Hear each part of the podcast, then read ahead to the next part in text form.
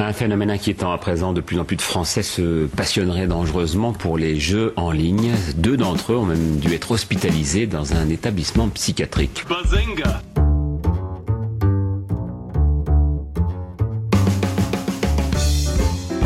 Il ne se nourrissait plus, il s'est enfermé dans sa chambre trois semaines durant en se prenant pour son avatar, un elfe de la nuit. Bazinga on constate aujourd'hui que les séries sont parfois beaucoup plus violentes que les films. Et il faudra aussi parler des dessins animés, notamment des dessins animés japonais qui sont exécrables, quoi, qui sont terribles. Bazinga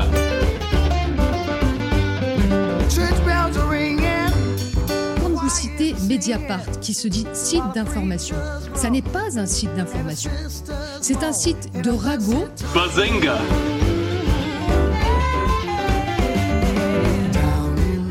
Souvent des jeunes qui passent leur journée derrière un écran à se goinfrer des meuporgs. Bazinga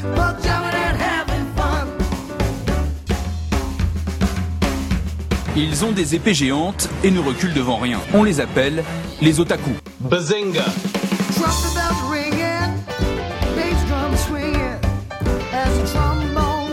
Je suis ingénieur en informatique, je me sens bien avec les ordinateurs. Bazinga manière générale, la liberté pratiquement totale qui règne sur Internet, qui se joue des frontières, permettent de créer des réseaux qui peuvent se révéler donc très très dangereux. Bazinga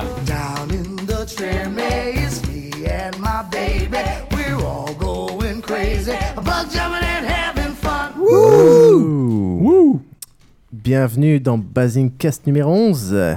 11, cinquième et plus petit nombre premier à deux chiffres. Mais Premier tu vas, nombre tu vas uniforme. vraiment euh, nous, nous lire Wikipédia pour chaque numéro Nombre premier super singulier.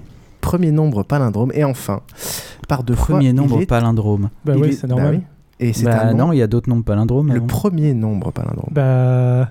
Ce que tu un- dis, c'est pas enfin, à moins que tu palindrome. considères qu'un nom, qu'un chiffre, euh, Un 8. déjà qu'un chiffre soit un nombre Un zéro et et qu'il un soit. euh, Un quoi? Bah un chiffre, c'est un nombre. Ah oui, ça forcément.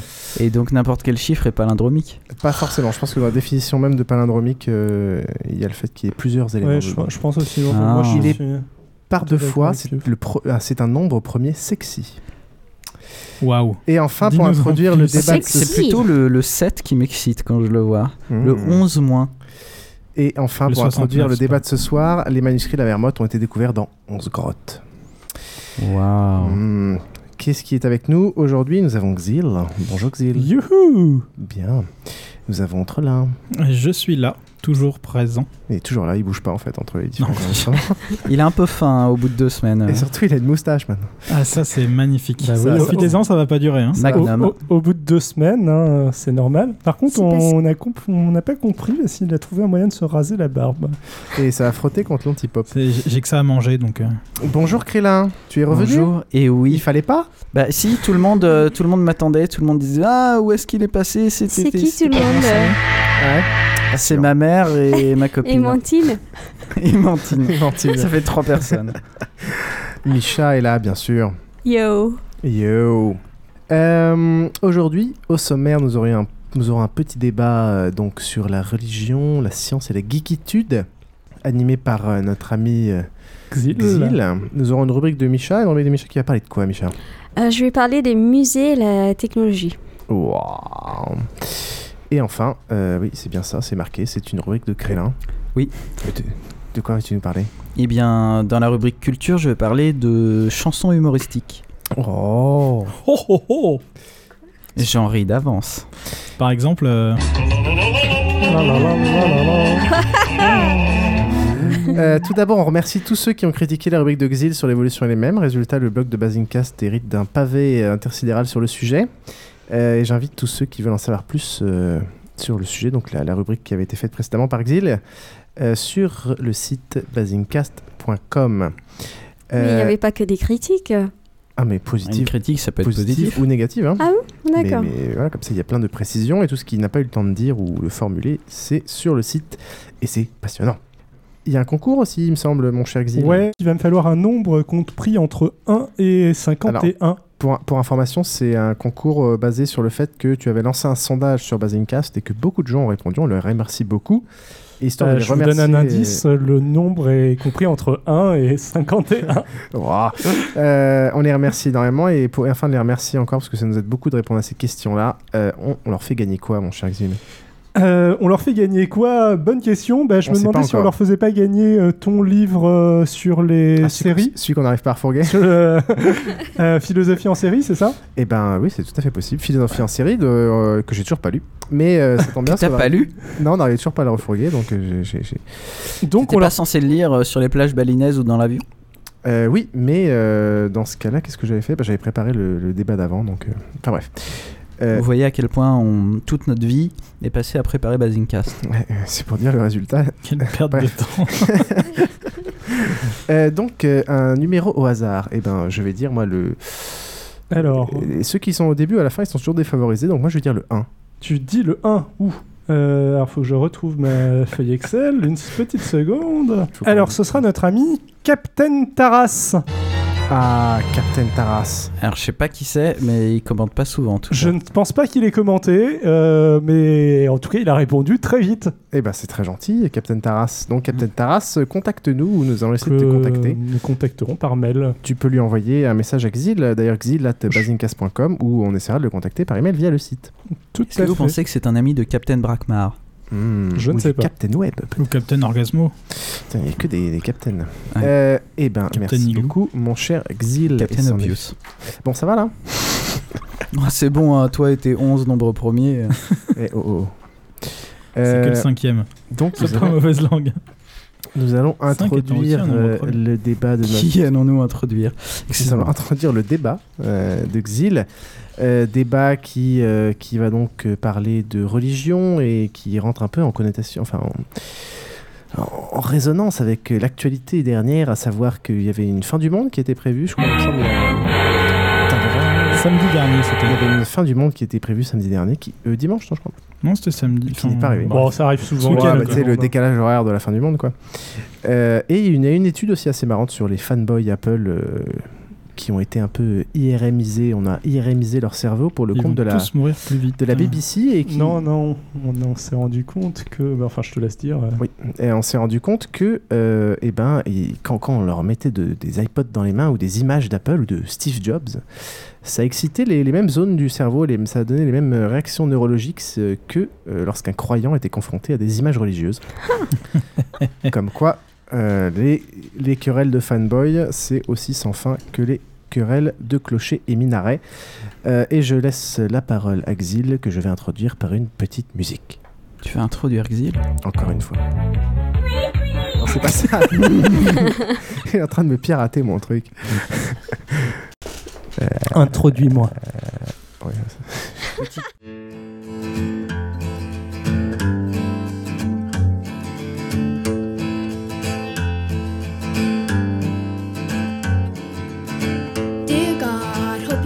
letter and I pray you can make it better down here.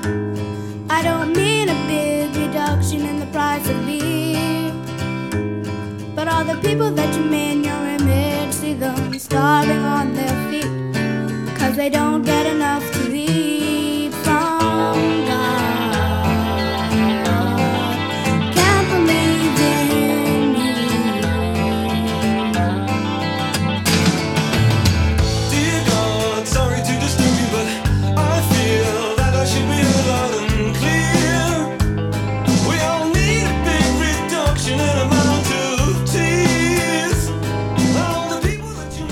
C'est Glorious Ils se mettent à chanter en anglais maintenant XTC Dear God. Donc, mon cher Xil, je te laisse la parole. Donc c'est moi qui vais présenter ce débat. Je suis dans une position euh, bien embêtante dans le sens où à la base euh, j'avais envie d'être euh, très partisan, Euh, mais euh, C'est pas grave, ça n'empêche l'être, pas. hein. du coup je vais je vais devoir euh, faire un petit euh, Tu vas faire prendre du recul. Je Incroyable. je vais devoir faire un petit effort euh, d'objectivité, ce qui n'était pas forcément prévu à la base, mais euh, c'est pas grave. Euh, on va donc commencer par une toute petite liste de définitions vite fait Ça nous aurait manqué. pour ça. savoir de quoi on va parler. Euh, et je vais commencer par, euh, allez, une liste de 8-9 croyances. Et puis après, on se lance dans le débat. Je vous rassure. Euh, ça, c'était pour ceux qui trouvaient que ma précédente chronique manquait un petit peu de définition. Je me venge. Notamment moi. Euh, Prends-toi ça dans la gueule. Alors, C'était pas de définition, c'était d'explication en fait. Théisme. Théisme. Qu'est-ce que le théisme? Le, le théisme, c'est la croyance en un dieu personnel. Euh, Qu'est-ce qu'un dieu personnel? C'est un dieu euh, avec lequel il est possible de communiquer, qui intervient dans les affaires humaines. C'est-à-dire qui... C'est une hotline quoi. oui, voilà, c'est une hotline. Tu peux prier, ou alors euh, il envoie des... euh, Par exemple, chez Free, tu peux prier pour que ça remarche. ça, c'est- voilà, donc Xavier Niel euh, correspondrait à cette définition. pour toi. euh. Bon, bref. Euh, donc, c'est un dieu personnel auquel euh, tu peux t'adresser. Il y a un ou plusieurs. Tu as deux formes de théisme. euh, le monothéisme, c'est quand il n'y en a qu'un seul. Et le, polythéli- le polythéisme, c'est quand il y en a plusieurs. C'est assez Des simple. actionnaires. Euh, si tu veux. Numéro 4, panthéisme. Le panthéisme, qu'est-ce que c'est? C'est l'idée que Dieu est en toute chose. C'est entre autres euh, développé par Spinoza. Ça se classerait a priori dans les théismes. Le problème, c'est que généralement, les panthéismes, euh, les panthéismes et Spinoza en particulier ont été à l'époque où, euh, où ils ont été développés accusés d'athéisme et on peut penser que euh, Spinoza par exemple était un athéiste déguisé qui déguisait son athéisme dans une doctrine un peu plus Je reconnais très bien ton do- dunkinisme. euh, Bref, on va en parler après. Euh, oui, ça- c'est pour le coup, c'est si tu veux contester, mais c'est euh, quand même euh, largement euh, défendu, on va dire. Numéro 5, euh, le déisme. Qu'est-ce que c'est que le déisme? Le déisme, c'est l'idée qu'il existe un dieu cause originelle, un dieu créateur, mais qu'il n'interagit pas avec les humains. Donc les Xelnaga, par exemple. Si tu veux. Euh, Ap- Après la création, il, euh, il ne- il euh, n'intervient plus. ouais, sauf que euh, les Xelnaga, a priori, ont quand même interrompu, euh, interagi un bon moment avant de se faire buter par les ergs, si je me trompe pas. Passons. Si vous Ah, ne comprenez pas, c'est une religion indienne en fait. Ou peut-être en coréenne, fait. ouais, peut-être coréenne plutôt. Définition suivante, le syncrétisme. Le syncrétisme, c'est en gros mélanger plusieurs croyances religieuses. Euh, L'athéisme, c'est l'idée selon laquelle il n'existe aucun dieu. L'animisme, c'est euh, un dieu euh, présent en toute chose, mais contrairement au panthéisme, c'est plutôt un dieu incarné, c'est des âmes dans les objets, des âmes dans les chaque animaux. objet qui oui, est- cha- chaque objet, non, c'est pas un dieu en toute chose, c'est chaque objet qui a une âme et euh, qui mérite euh, considération spirituelle. C'est entre autres le shintoïsme est classé dans les animismes. Euh, Il y a pas mal de religions tribales qui sont classées dans les animismes, etc. Les premières religions généralement étaient animisme. Ça doit quand même pas être facile de respecter ton rouleau de PQ. Tu essaieras. Tu lui fais un don en fait. Euh, dernière définition, agnosticisme. Agnosticisme, doctrine prétendant qu'on ne peut pas savoir si un Dieu existe. À cela, on pourrait rajouter éventuellement les croyances d'Einstein qui sont un petit peu floues et d'autres personnes qui se situent entre le panthéisme et le déisme. euh, et l'athéisme, disons. Euh, et euh, vous, quelles sont vos croyances? Allez, Krillin, je te lance. Moi, je crois en un dieu unique qui s'appellerait Iluvatar. Et sinon. Je crois que euh, c'est Didier Super.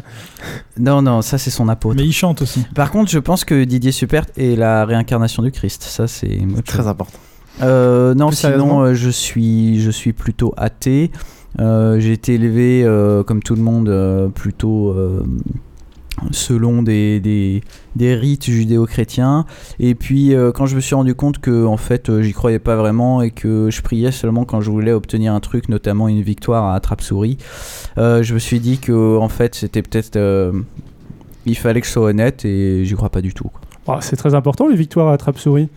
C'est très important, mais il me l'a pas donné, donc depuis, il le regrette parce que je suis plus de son côté. objectivisme. Euh, D'accord.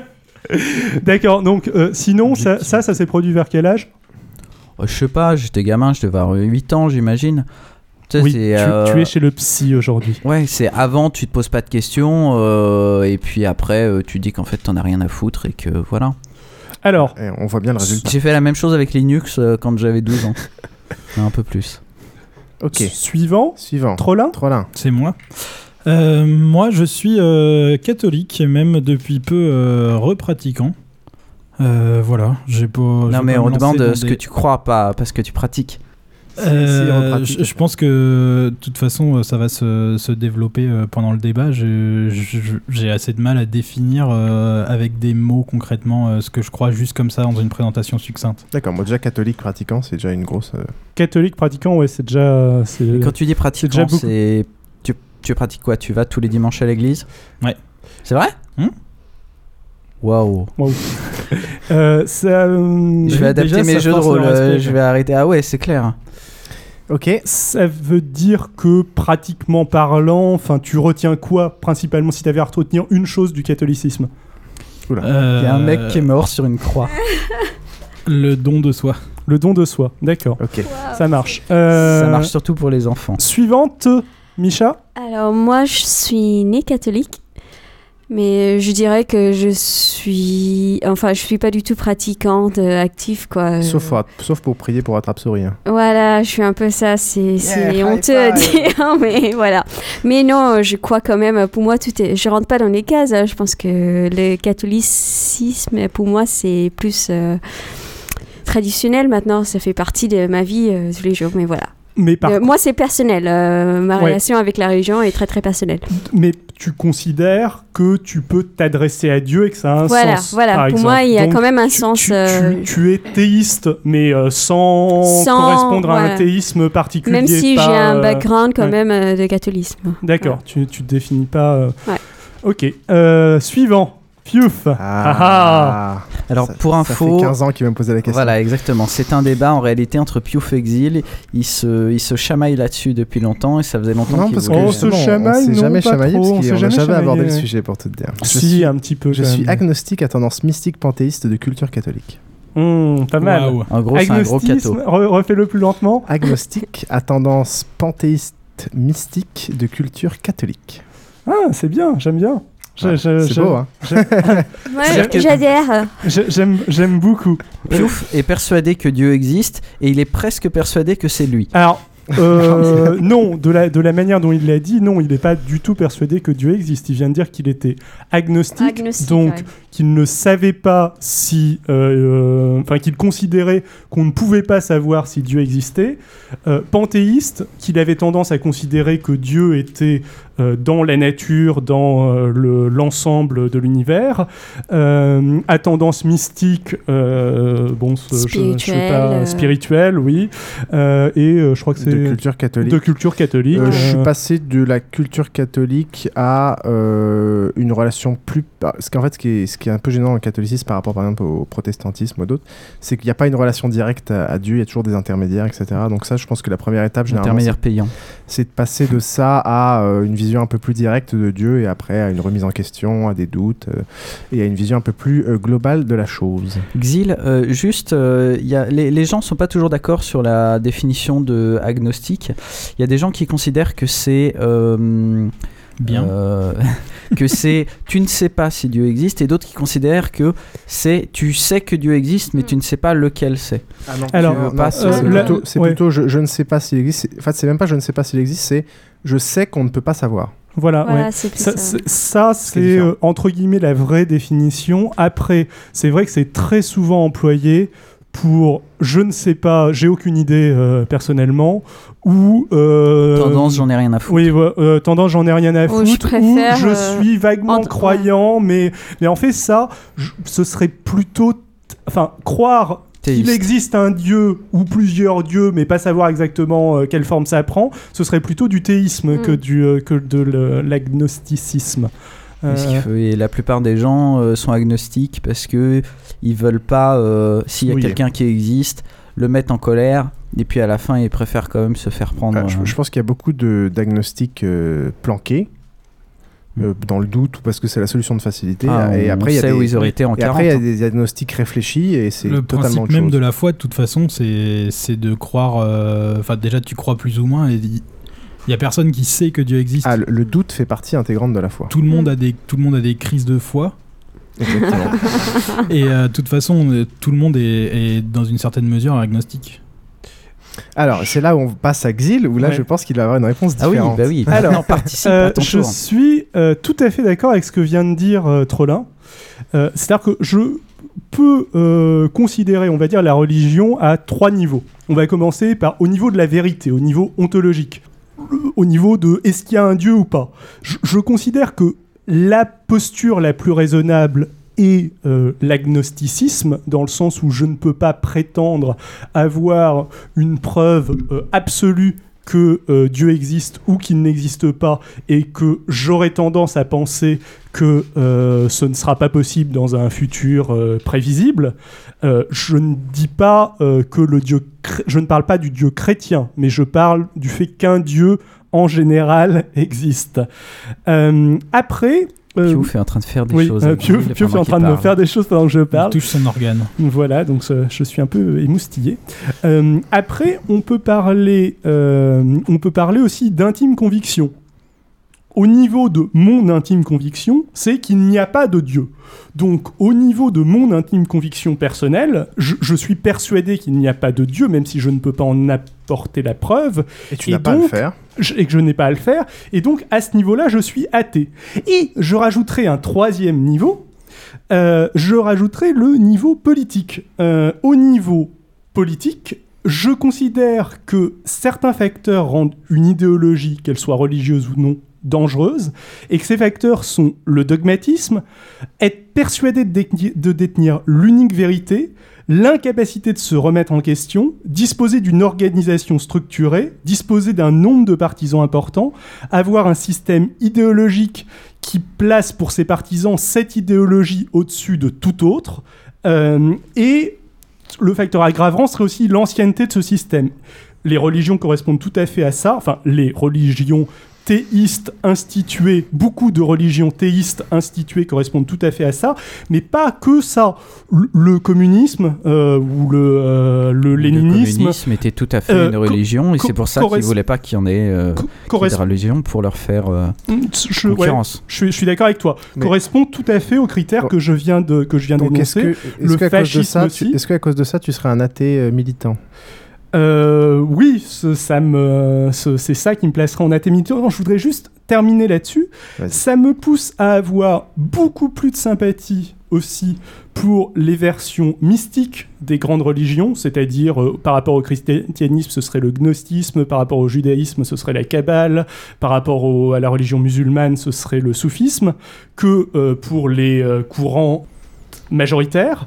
Ça me pousse aussi de manière euh, très étrange, euh, peut-être, à avoir plus de sympathie pour euh, des sectes sachant que les, une secte n'est pas forcément, enfin je- quand je dis secte, j'entends pas euh, le temple solaire qui Ouais. fait des sacrifices humains, j'entends des petites religions peu développées, relat- relativement récentes, euh, procédant à des euh, croyances euh, radicalement nouvelles ou pas radicalement mais relativement nouvelles dont euh, la vérité ou la fausseté n'a pas encore été prouvée. Je considère ça comme étant plus intéressant qu'une vieille religion instituée et dogmatique qui, pour moi, sera nécessairement C'est- une la- force la pure conservatrice. c'est de la pure curiosité intellectuelle.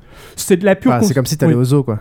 C'est non, pas tout à fait. C'est- C'est-à-dire que scientifiquement parlant, Je préfère euh, les fruits exotiques euh, aux non, pommes que c'est- tu c'est connais. pas quoi. ça, c'est pas forcément exotique. Mais scientifiquement parlant, je ne peux pas dire que, enfin, je ne peux pas affirmer avec certitude que ces gens-là ont tort, dans le sens où j'ai pas étudié en détail la question. J'ai l'intime conviction et l'instinct qui vont avoir tort, mais je pense que dans cette vaste euh, nébuleuse, euh, il y en aura sûrement quelques-uns qui apporteront des connaissances nouvelles qui seront peut-être plus tard intégrées à la science ou à d'autres idéologies, euh, d'autres idéologies Donc- intéressantes. Donc tu considères que généralement les nouvelles, comme t'as pas eu le temps d'étudier la question autant que tu l'as fait pour le catholicisme ou le judaïsme ou d'autres, que tu leur laisses le bénéfice du doute. quoi. Voilà, tout à fait. C'est, c'est, C'est c'est exactement ça. Par exemple, les idées original. novatrices comme la scientologie, euh, ça pourrait être C'est intégré à la extrêmement, science. hein. extrêmement original. C'est bienveillant à la limite du Du dangereux. du dangereux. Euh, ok.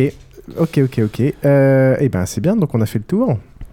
On a fait le tour, et donc euh, le, le débat à l'origine, c'est un peu de lier ça au geekisme Tout à fait. et Donc, au- à la science. Ouais, euh, je vous propose maintenant de euh, relancer dans un petit tour de table et de voir un petit peu ce que ça vous inspire, geek et religion. Alors à la base, ça m'inspirait pas grand-chose, mais j'ai trouvé un certain nombre de choses.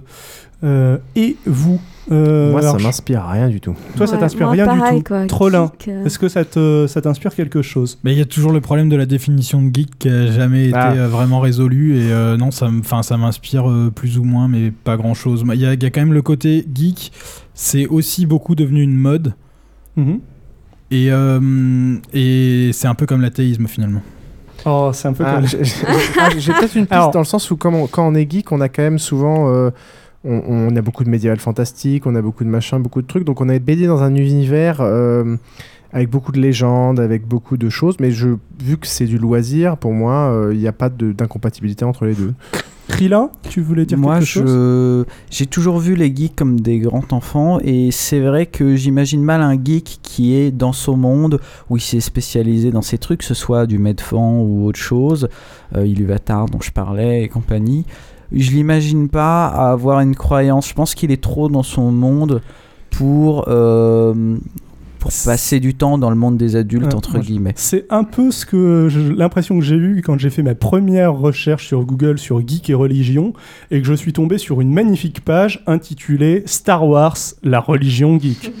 Euh, et je pense que c'est de- il y a en effet de ça, c'est-à-dire que le c'est un peu ce que je disais tout à l'heure, je, je disais que une religion est généralement quelque chose, une croyance que tu es censé placer un peu au-dessus de tout, au-dessus de beaucoup de choses. Et peut-être en effet que des passions très fortes comme, peut en avoir, euh, comme peuvent en avoir certains geeks entrent entre guillemets un peu en concurrence avec Ouais. une, euh, Mais bon, je suis d'accord que l'argument est assez je, je sais pas si c'est concurrence, Vas-y. je pense que c'est juste euh, manque d'intérêt pour, pour euh, Ouais. le reste.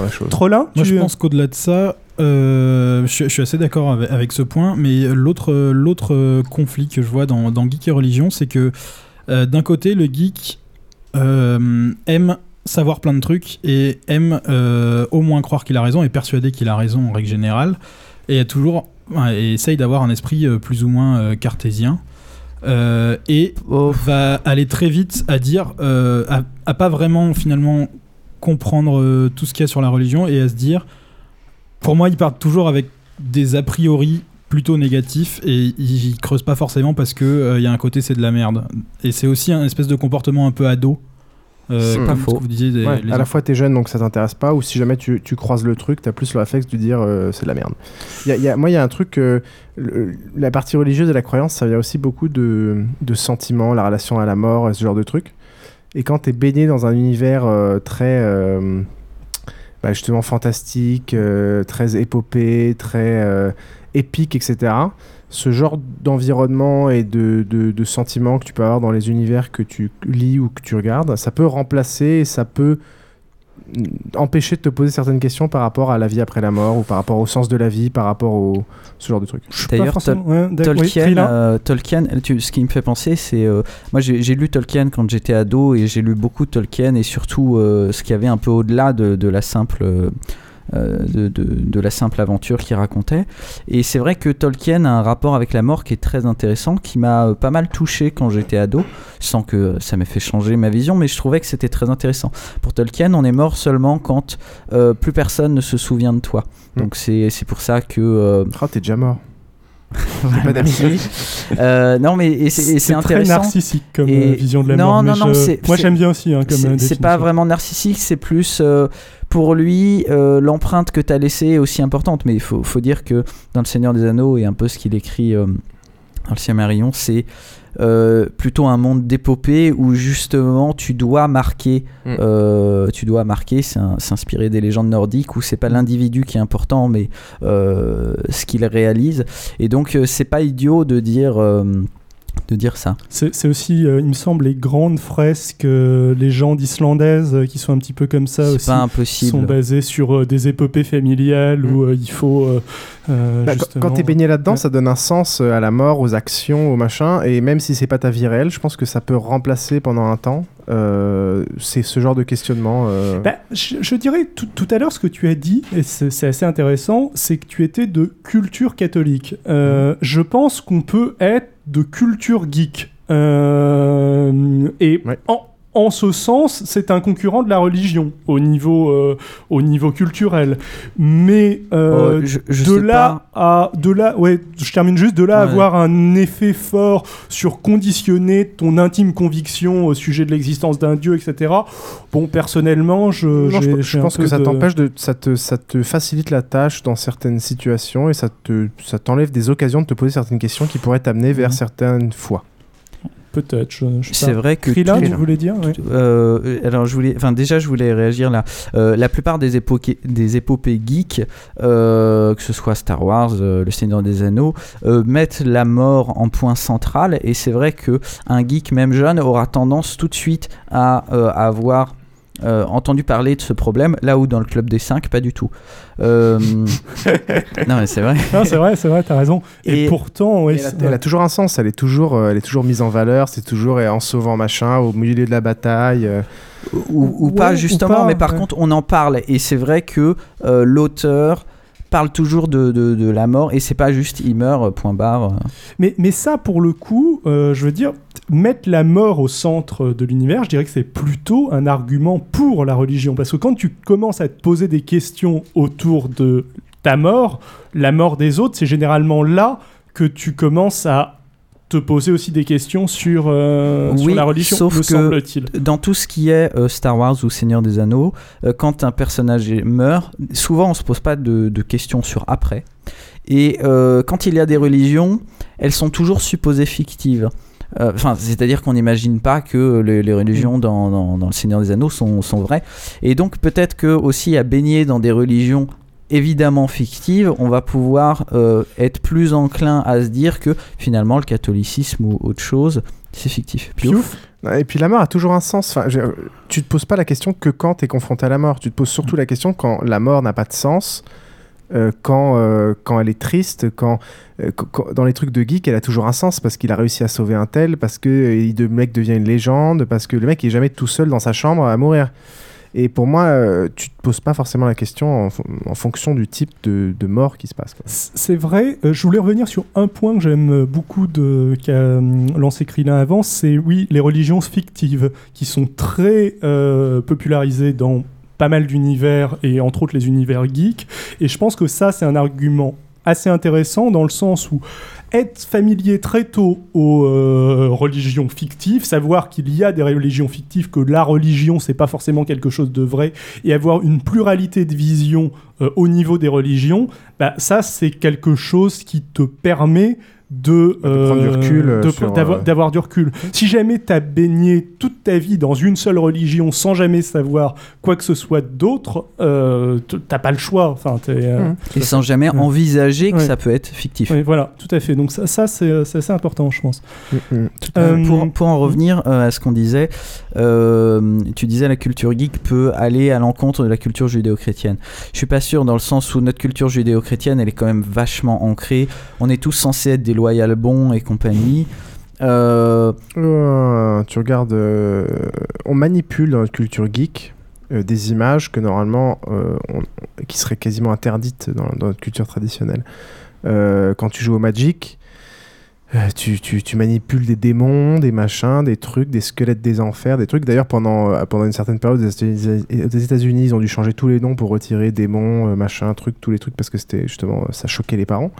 Euh, T'es entouré de tu ris et tu, et tu manipules des, concepts qui normalement euh, sont euh, dans ta tradition judéo-chrétienne des trucs sérieux quoi.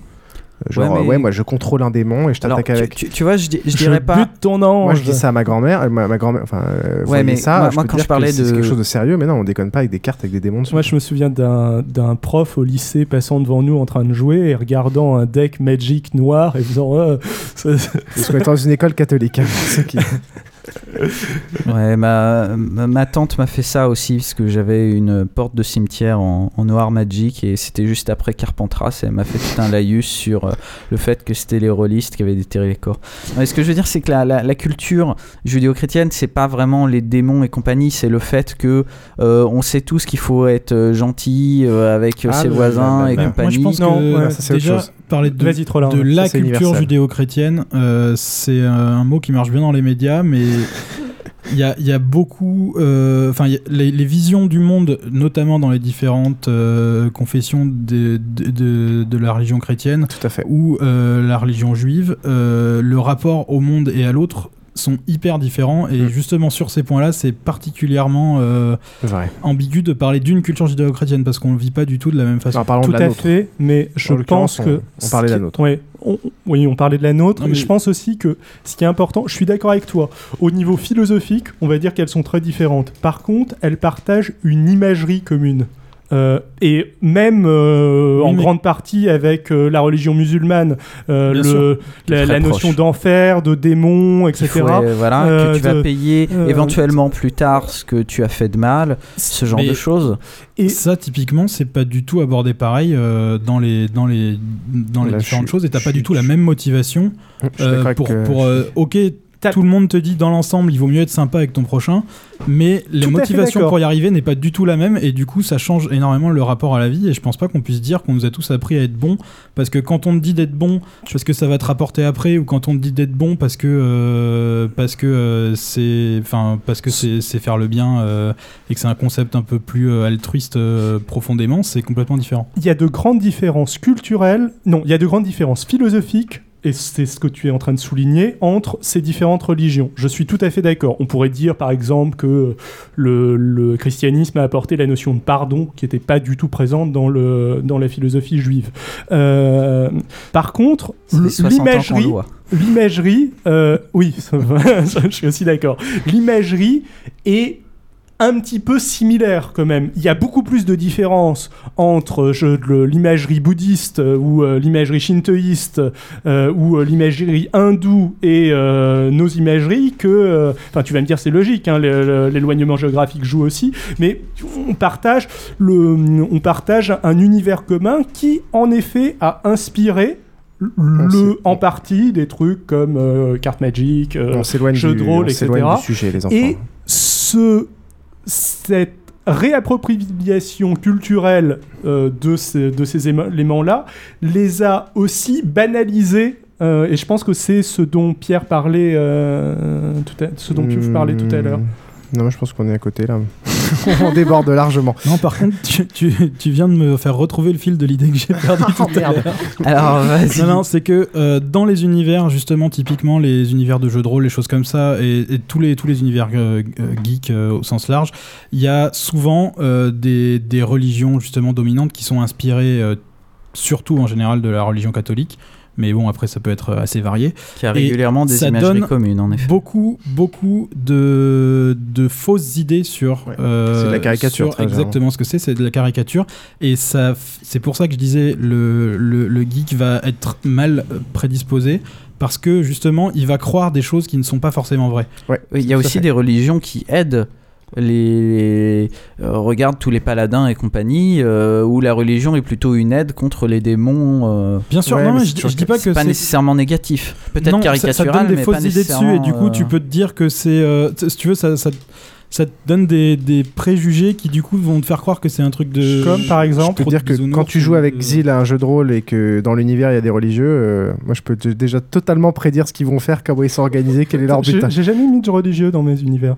Oh, t'as toujours à chaque fois qu'il y a des trucs, à chaque fois qu'il y a des genres groupés, c'est des trucs sectaires avec euh, des, des- Ah non, mais enfin, on n'est pas là pour régler les comptes, ça, les gars. Ça, c'est Ah, pas toujours eu que pareil. les aspects ultra négatifs. Non, euh, c'était généralement- qu'un mouvement sociologique dangereux dans n'importe lequel de tes univers, quoi. Oui, mais enfin, Avec des mecs totalement manipulés qui étaient tu des gros parles moutons, uniquement d'un univers, c'est le post, euh, le à fait. Sinon, il n'y a pas eu de, j'ai pas mis de religion dans aucun de mes univers. Et dans le, le post, dans mon univers post-apocalyptique, en effet, généralement, c'est des grave, hein. sectes. On s'en euh, fout. mais bon, soit. Moi, moi, je voulais répondre euh, à, à, à Krillin euh, sur euh, ouais, t'as des paladins qui combattent les démons, mais justement, c'est un côté. Euh, c'est un côté qui, qui place clairement la religion dans l'imaginaire, qui dit ouais, on va se battre contre des démons, alors qu'au final, euh, c'est pas ça ton but dans la vie quand t'es quand t'es Mmh, tout à chrétien. Et, euh, et donc, euh, c'est pas parce que on Ah, les la scouts pince de sous un France, bonjour. Ils t'apprennent que... les démons, c'est les scouts d'Europe. Ouais, c'est tous des fachos. Bon, Euh, c'est l'inverse. enfin bref. je propose qu'on continue un petit peu, euh, qu'on continue un petit peu le débat parce que là ça tourne un petit peu en rond Euh, et le temps passe. Je, je me- j'avais préparé une petite liste de euh, références euh, à la religion ou de de personnes de l'univers geek euh, qui ont des convictions religieuses fortes. Alors, je passe vite fait sur euh, Douglas Adams euh, qui a fait le Hitchhiker Guide for the, to the Galaxy et euh, Terry Pratchett, euh, Discworld, qui sont tous les deux des athées très convaincus. Euh, ça se sent un petit peu euh, dans, euh, dans leurs œuvres.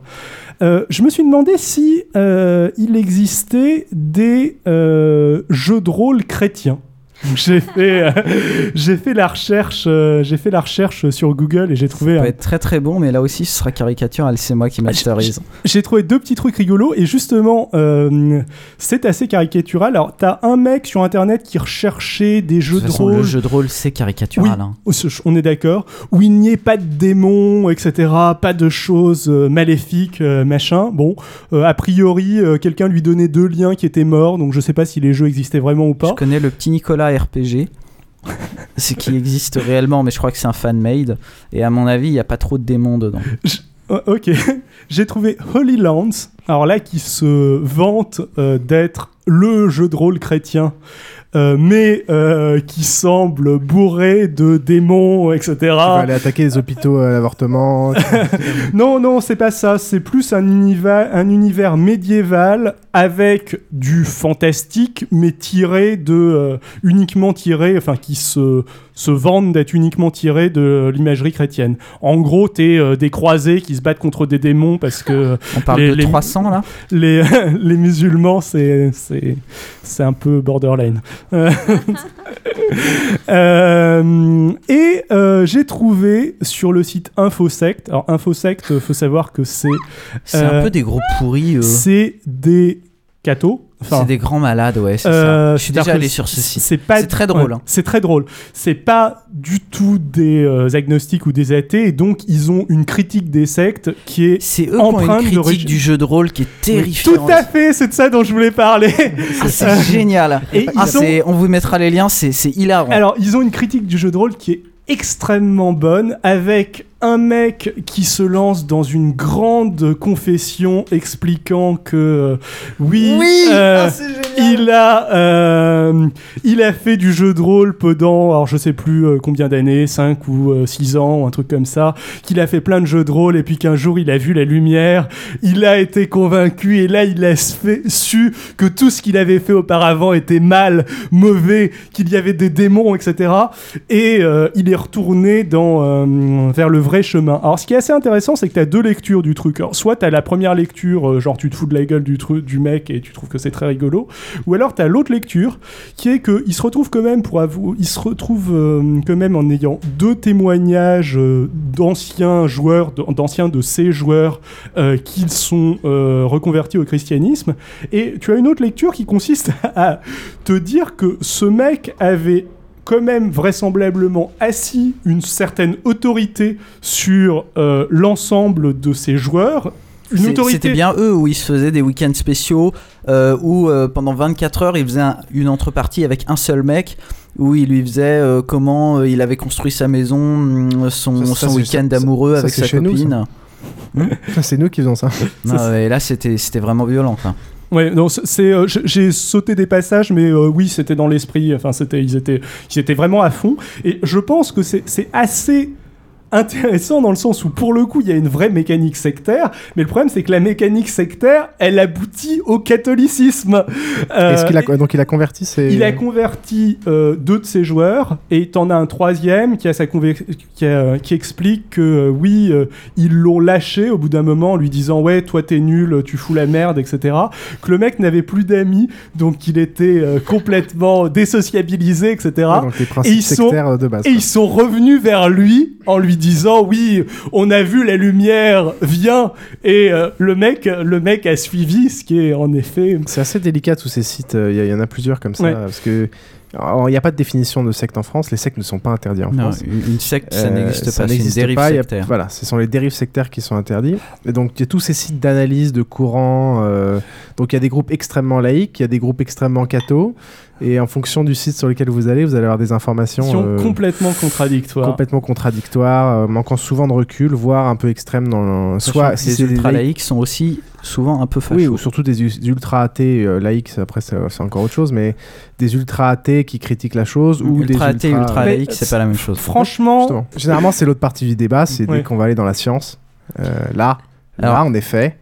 Euh, Les je enfants. pense qu'on n'aura pas le temps aujourd'hui. Ouais, je les pense qu'on enfants, n'aura pas le temps aujourd'hui. Ça fait Ouais. 55 minutes qu'on est là-dessus. Ce que je propose, c'est qu'on euh, refasse le débat, pas la prochaine fois parce que je suis pas là, et je pense que tu vas avoir besoin d'atouts pour Je résister à la déferlante. Piouf. Mais disons, euh, dans, dans deux épisodes, on pourrait faire la, dernière partie. Du coup, j'aimerais quand même bien. Vas-y, on toujours- termine. Au moins, on en est. On a explosé les débats. terminé sur, euh, sur la, la geekitude. Euh, alors, ça va être. Je vais avoir des trucs plus légers après. Enfin, c'était. Alors, je me tu suis. parlais des, des personnalités. Est-ce que tu sais euh, quel est le point de vue de Neil Gaiman? Je ne sais pas. Euh, je suis désolé. Parce je me que là, suis pas- lui, il a un point de vue très Neil intéressant Gaiman euh, sur la religion. Alors, c'est celui, c'est celui qui a fait une BD qui s'appelle, euh, j'ai oublié, Sandman, qui est euh, sans doute un une des auteur de comics américain. voilà, qui est de livres.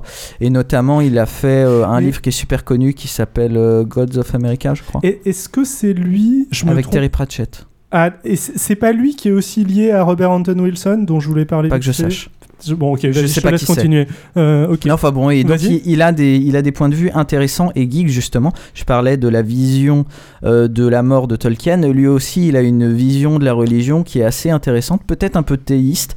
Euh, on peut d'ailleurs considérer que c'est un message caché dans la manière dont il le fait. Mais c'est Ah, très intéressant. euh. Ouais, bah, euh, tu sais, à partir du moment où il commence à mettre en scène a des dieux deux qui s'entretuent, euh, je pense que. Je, je pense que tu, le, tu vois tout de suite euh, que, que c'est pas un bon chrétien comme il faudrait. Ce qui est un bon point, hein, ce qu'il place dans les gentils, on est d'accord. Je suis contre les visions manichéistes du monde. Il est en train de nous chauffer pour la prochaine fois. je suis en train de me chauffer pour la prochaine fois. Alors vite fait, je me suis demandé, et la religion dans... Alors j'ai fait un gros raccourci, les jeux vidéo et la japanime. Pourquoi les jeux vidéo et la japanime? Parce que c'est venu comme ça. Les Japonais mettent plein de religions. Euh, Ouais. bah, on parlait de mystique, voilà. Euh, les Japonais foutent du mystique dans tous les sens. Ah bah tiens, c'est ça que je voulais te répondre tout à l'heure. Tu parlais des tu parlais des geeks et euh, la religion. Je pense qu'un geek qui va s'intéresser à la religion catholique va le faire de façon geek, c'est-à-dire il va vouloir connaître toutes les légendes et compagnie, tous les trucs, il va Les connaître tous les Templiers, les machins. tous un les peu, euh, archanges, tout ce qu'ils font et compagnie, plus que le message qu'il y a derrière. Et en effet, il va peut-être s'intéresser plus à la forme qu'au fond. Oui, il s'in- Et- il s'intéresse surtout au folklore. Ouais, Je exactement. C'est surtout Mm. ça. euh, qu'on découvre, qu'on connaît beaucoup plus qu'on ne le pense. 90% du folklore, c'est vraiment que du folklore, quoi. Ouais. Oui, Toutes oui, les oui. histoires d'enfer et de démons. euh, Oui, non, mais on est- on D'ailleurs, les quatre est- cavaliers de l'Apocalypse, j'ai toujours pas réussi à trouver une référence réelle euh, Ah dans, bah, dans la Bible. Dans l'Apocalypse. euh, L'Apocalypse de. Saint-Jean, c'est tout à la fin. Ah. Mais, mais c'est vrai qu'au final, les gens de- dans le de, de t'es avant, culture geek en savent T'as pas lu la fin à vous. Non, mais par exemple, dans Supernatural, tu découvres les, les noms des anges, des archanges, des machins. Dans je sais pas quel truc, tu vas découvrir les anges, des trucs de l'apocalypse. Dans les trucs japonais, ils aiment bien aussi le folklore catho avec les Tout prêtres, les machins, avec des visions énormément caricaturales. Cato, Cato ou autre, par exemple, ils adorent, ils adorent Lilith dans Évangélion. Lilith, Ouais. c'est la première femme d'Adam euh, chez Les les, Juifs. les juifs kabbalistes seulement, je crois, et, Euh, euh, je et les francs-maçons aussi. Alors non, les francs non, tu, je peux pas te laisser dire ça. Il me il Dans me ma loge, on n'est pas d'accord avec ça. je peux pas te laisser, je peux pas te laisser dire ça non plus. Il me semble bien que les, francs-maçons. euh, les, les francs-maçons, ils ont pas de conviction. De Ils sont, le, le conviction principe de religieuse. base, c'est vraiment la Ouais. laïcité quand même. Oui, donc c'est euh, non. bizarre. Euh, c'est eux, ont- eux qui ont quand même beaucoup poussé la laïcité. Voilà, le donc moteur ils de ont, la laïcité ils en ont France. hein. éventuellement du symb- il y a du symbolisme dans la, franc- Oui, dans la oui, oui, franc-maçonnerie, mais il n'y a pas de, il y a pas de la femme de. Alors sur la page, je oui. pense Ah, pas, je qu'il y a- me plante je peut-être, pense pas que Lilith entre dans les symboles francs-maçons, à moins que je m'y trompe. Eh ben, je me trompe. no- notre notre euh, auditeur du Logecast nous pourra nous répondre, oui commentaire à ce sujet, mais moi il me semble que vraiment un principe important c'était Oui, la non, non, on la est d'accord. hein, euh, Sur, euh, sur la page Wikipédia d'Adam, ils disent Les historiens francs-maçons ont affirmé qu'Adam et Ève étaient les premiers francs-maçons de l'histoire. mhm. Ce qui veut tout et rien Avec- dire. avec un lien de référence Ça qui veut pas forcément vers- dire que tu. Origine de la franc-maçonnerie, d'après euh, Charles, j'imagine, Bernardin, du Grand Orient. Bon, déjà qu'on Voilà. considère qu'on sait rien de nos sujets dont on parle, on va peut-être changer on de va- on sujet. va éviter. Allez, euh, Euh, termine. mais, euh, donc tu bon. parlais du mystique euh, Alors, chez les Japos. De- Enfin, du, dans les jeux du vidéo. mystique dans les jeux vidéo et dans les jeux vidéo japonais, on va dire. Alors, le, euh, le, euh, la référence, ça va être Xenogir. Donc là, ça cumule euh, mystisme, mysticisme, enfin, euh, références nombreuses à la religion avec euh, du nihilisme façon Nietzsche. Euh, Il faudra que j'y joue quand même un jour. j'en dans une depuis des années. ouais, dans une vision qui est plutôt euh, qui est plutôt antithéiste euh, on va dire. Euh, c'est-à-dire que la religion au final c'est pas pas vraiment les gentils. Euh, mais c'est euh, hein. Ça te plaît, ça hein. Mais c'est euh, c'est assez intéressant c'est euh, c'est simple enfin c'est pas euh, pour le coup, on peut considérer que c'est caricatural ou un truc comme ça, mais c'est c'est fouillé, quoi. C'est euh, c'est dense et ça se termine pas à la Évangélion. euh. Zid, il aime bien le caricatural fouillé. Ouais, Évangélion, et il, faut, il y a beaucoup de choses à dire euh, pour expliquer Ouais. la fin, les fins. Il y a, ouais, il y avait Évangélion. Alors moi perso, je suis pas un grand fan. euh, J'ai été Quelle fin très déçu, mais bon. Euh, Pas moi, mais je pense que si tu lis pas les, les, les raisons, en fait, euh, c'est c'est un peu abrupt la fin. J'avais une petite référence qui est tout, toute perso parce que c'est mon premier RPG. euh, C'était Brief of Fire 2 où en effet tu avais un petit peu la vision dont, dont vous parliez tout à l'heure. Où euh, tu avais une religion qui se révélait être les méchants, spoiler, euh, qui, euh, qui faisait un petit peu euh, parodie de, de la religion catholique. Angel Sanctuary, exactement ce que disait Piouf tout à l'heure avec toutes les, les anges et tout ce que tu veux. Et on va chercher dans le folklore juif et, et chrétien pour enrichir le bestiaire du manga. Et le dernier, El Shadé. Hein? Alors El Shadé, personne merci. ne connaît. El Non, Shadé- pas du tout. Alors, El Shadé, c'est un jeu vidéo japonais super récent qui adapte en jeu vidéo l'Ancien Testament. Dans une vision très libre. C'est trop bien. avec euh, euh, avec un Lucifer euh, un Lucifer un peu gay semble-t-il. Ah, J'ai Euh, l'épée plus douce du Christ.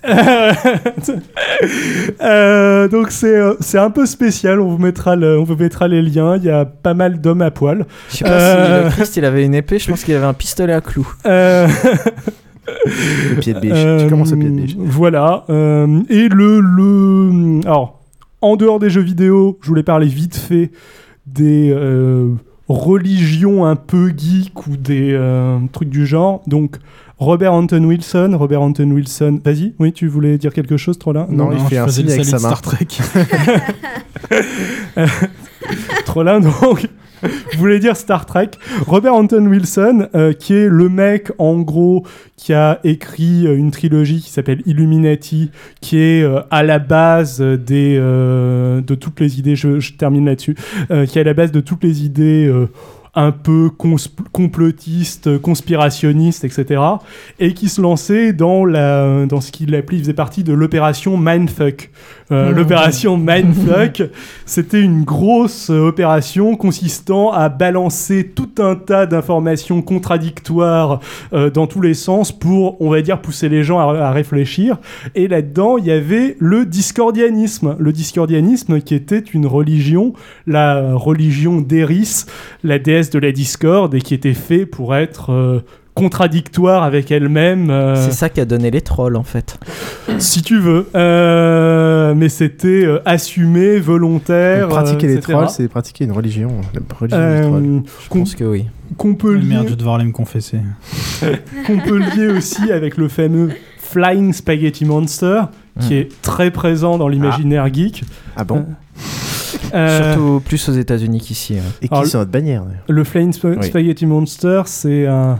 Finalement, un- tu vas vouloir le virer de la bannière parce que c'est anti-catholique, c'est Et ça non, je rigole, je sais qu'il y était. un gros monstre euh, volant, invisible, euh, tout puissant, euh, avec des bras en forme de, tenta- de multiples tentacules Et des boules spaghetti. et deux boules de viande qui rappellent vaguement des testicules et qui est une, une parodie de, de ce que peut être euh, la religion, en tout cas dans une optique athée, qui est assez rigolote. Euh, et J'adore comment il balance des phrases comme ça. bah, je, Oui, non, moi, mais je, je fais un effort de neutralité quand même. J'adore la neutralité athée, ça me fait toujours. Oh, arrête, non, c'est mais- rigolo. Oh, je, je, Ah, suis- je c'est juste- suis, c'est- c'est je juste que- suis athée, mais euh, j'essaye de. euh, je- C'est pour ça que je t'avais dit que je me, tu me mettais dans une position difficile. À la base, je voulais pas Mais le je- présenter, ce Je- débat. ah, mais je te demande pas Tu l'as d'être très neutre. bien Je te présenté. demande pas d'être neutre. euh. Allez. Euh, Un, un peu, euh, un peu dépassé du temps, euh, comme à Ouais, ton alors- habitude, mais ça va. On termine vite fait sur un. Ah, deux- non, j'ai deux points. Allez, dépêche-toi Forchan, Forchan, euh, lutte contre la science. Forchan, c'est geek aussi. Lutte contre la scien- scientologie. Euh, Putain, mais, mais, euh, c'est pas, c'est ça, c'est des points, on aurait dû les développer en un quart d'heure. Contre quoi, contre quoi Fortune n'a pas lutté Euh, contre quoi Forchan n'a pas lutté, c'est vrai. Mais bon, c- c'était voilà un petit point vite fait. Euh, les Jésus Ils ont gagné. zombies sur euh, sur Forchan, Euh, dans les petits trucs euh, un petit peu plus rigolos, on vous Mais mettra il les est liens. ressuscité. il est ressuscité. Euh, et euh, le libre et la religion. Euh, alors est-ce que on peut euh, considérer que ce qu'on peut faire le lien Ah, entre le ça- libre et ça des c'est intéressant parce qu'il y a eu des déclarations euh, du pape récentes euh, qui justement Pro-libre, ouais.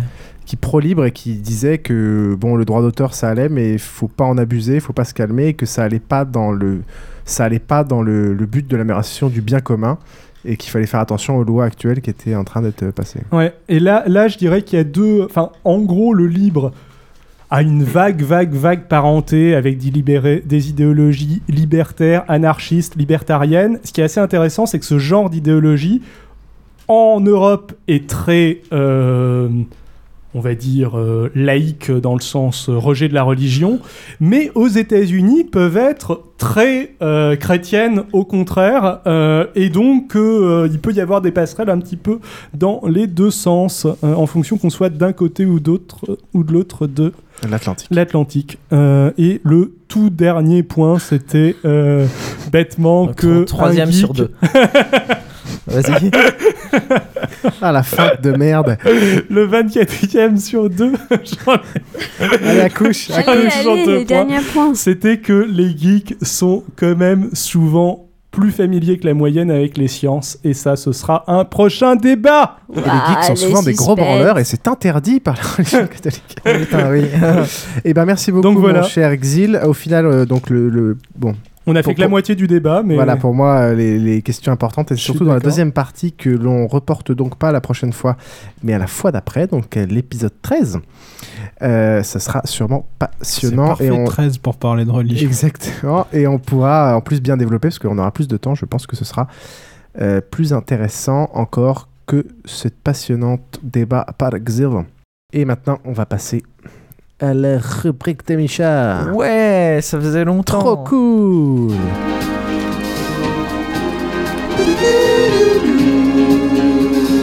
La rubrique de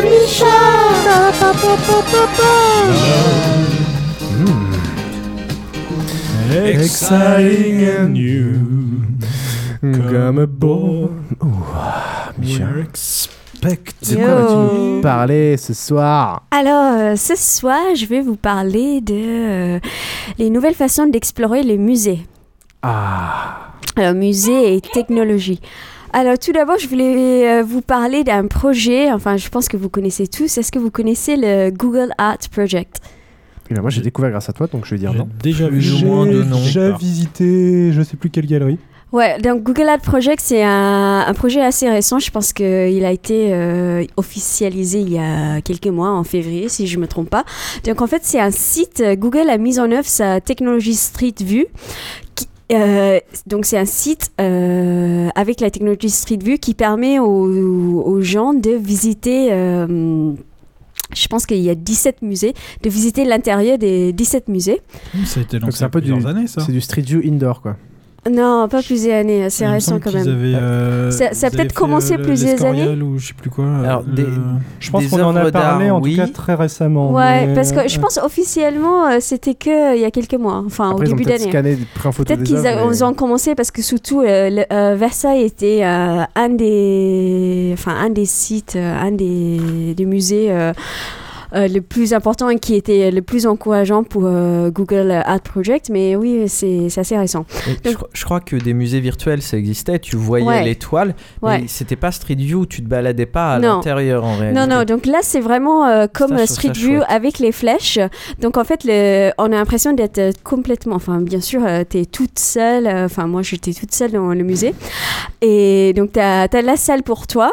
Et donc, tu as les flèches comme le Street View qui te permet de balader à gauche, à droite, en haut, en bas. hein, C'est Ce qui est 360 pas degrés. forcément super pratique justement. Mais Ouais, c'est un clair. truc, c'est euh, ça te permet pas de visiter tout le musée. hein. Donc il y a que, que quelques salles qui sont qui ont été euh, ouvertes euh, à Google. La donc en fait, Google c'est chaque musée. Donc il y a, il y a des musées euh, partout dans le monde. Il y a des musées. Euh, donc il y a Versailles, il y a Tate London, enfin il y a plusieurs, euh, deux musées au- à Londres, euh, deux musées en Italie, il y a C'est Van Gogh Musée. de, de Londres tu National Gallery. C'est National Gallery et Tate London, ouais, voilà. Euh, après, il y a un musée, euh, Kampa Museum de la République tchèque, enfin bref. Donc en fait, chaque musée a été libre de choisir euh, les œuvres qu'il voulait, euh, expo- euh, il voulait euh, mettre en, euh, en lumière, quoi. À disposition. Et les, les salles aussi. Donc en fait, euh, donc, par exemple, tu es, à Tate euh, London, tu es dans un- une salle, tu vas sur le site, tu choisis les musées euh, que tu veux visiter. Et donc tu as, l'image euh, comme Street View qui apparaît. Et euh, donc tu te balades dans les salles qui ont été choisies par le musée, là où tu peux te balader. Donc parfois tu peux balader très très loin, parfois c'est juste trois ou quatre salles euh, sur euh, des étages. Et ensuite euh, tu peux t'approcher des tableaux. Et bien sûr, comme Street View, tu peux zoomer sur le tableau que tu es en train de voir.